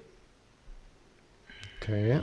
Jetzt müssen wir das Team tippen, was die meisten Punkte. Nee, was, was jetzt die wenigsten. Jetzt ist was die, das Team mit den wenigsten Punkten. Ja, Air Force. Air Force. So. Safe Picks. Direkt hier mal. Dann gehe ich mit äh, Oregon State. Und Silvio? Hm, gute Frage. ähm, Scheiße. Äh, oh Gott, äh, Wisconsin. Okay. Da muss man ein paar Bold Claims machen. Klar. Ähm, damit sind wir durch. Immo hast du gespeichert. Ja, habe ich. Perfekt. ähm, damit sind wir durch. Habt ihr noch irgendwelche Sachen anzumerken? Ähm, Jasper Fries, der deutsche Offensive Liner an der California transferiert, ähm, hat das Transfer Port- Portal betreten. Damit haben wir jetzt auch unseren ersten Deutschen im Transfer Portal. Ähm, mal schauen, wo für ihn die Reise hingeht. Wir wünschen ihm nur das Beste. Jupp. Silvio? Vielleicht, vielleicht noch interessant für alle Last Chance You Fans. Ah, ja. Äh, Malik Henry wird am Wochenende seinen ersten FBS-Start machen. Oh, das, das ist ja doppelt interessant auch gleich für die österreichischen Fans. Mhm, Insbesondere für die, dann können sie auch gleich Lukas Weber gucken. genau. Okay. Ähm, damit sind wir durch für diese Woche. Wir hören uns nächste Woche Mittwoch wieder, weil dann die neue Folge des College Football Germany Podcasts erscheint. Ähm, ja, was ihr machen könnt, um unserem Podcast weiterzuhelfen, ist wie immer eine Rezension oder eine Bewertung dalassen. Wie ihr heute gehört habt, lesen wir die auch ab und zu einfach mal vor, wenn sie uns gefallen. Wir nehmen uns da das Recht raus zu sortieren. Äh, nein, aber sonst könnt ihr uns auch gerne Kritik oder Verbesserungsvorschläge oder äh, Kommentare, was auch immer, äh, gerne zukommen lassen. Auf Social Media sind wir bei Twitter CFB Germany Pod, bei Instagram CFB Germany Podcast, ähm, auf diesen, äh, ja, sonst CF CFB Germany, ähm, College Football Germany ist die Seite auf Facebook von Silvio, wo wir die News auf Facebook für den Podcast immer spreaden. Äh, sonst auch immer in den äh, Beschreibungen der äh, Kanäle, Social Media Kanäle ist, ist ein Link, wo ihr sonst uns auch immer privat folgen könnt, wenn ihr das möchtet. Und alle wichtigen Infos findet. Ähm, ihr könnt uns gerne einem Freund oder einer Freundin weiterempfehlen, wenn die sich für College Football interessieren oder das noch nicht so ist und sich das ändern soll. Ähm, das ist, glaube ich, alles, was, was sich gut anhört erstmal. Nächste Woche ist dann Week 7 äh, Recap. Dann haben wir, glaube ich, schon die Hälfte der Saison geschafft. Bis dahin, ciao.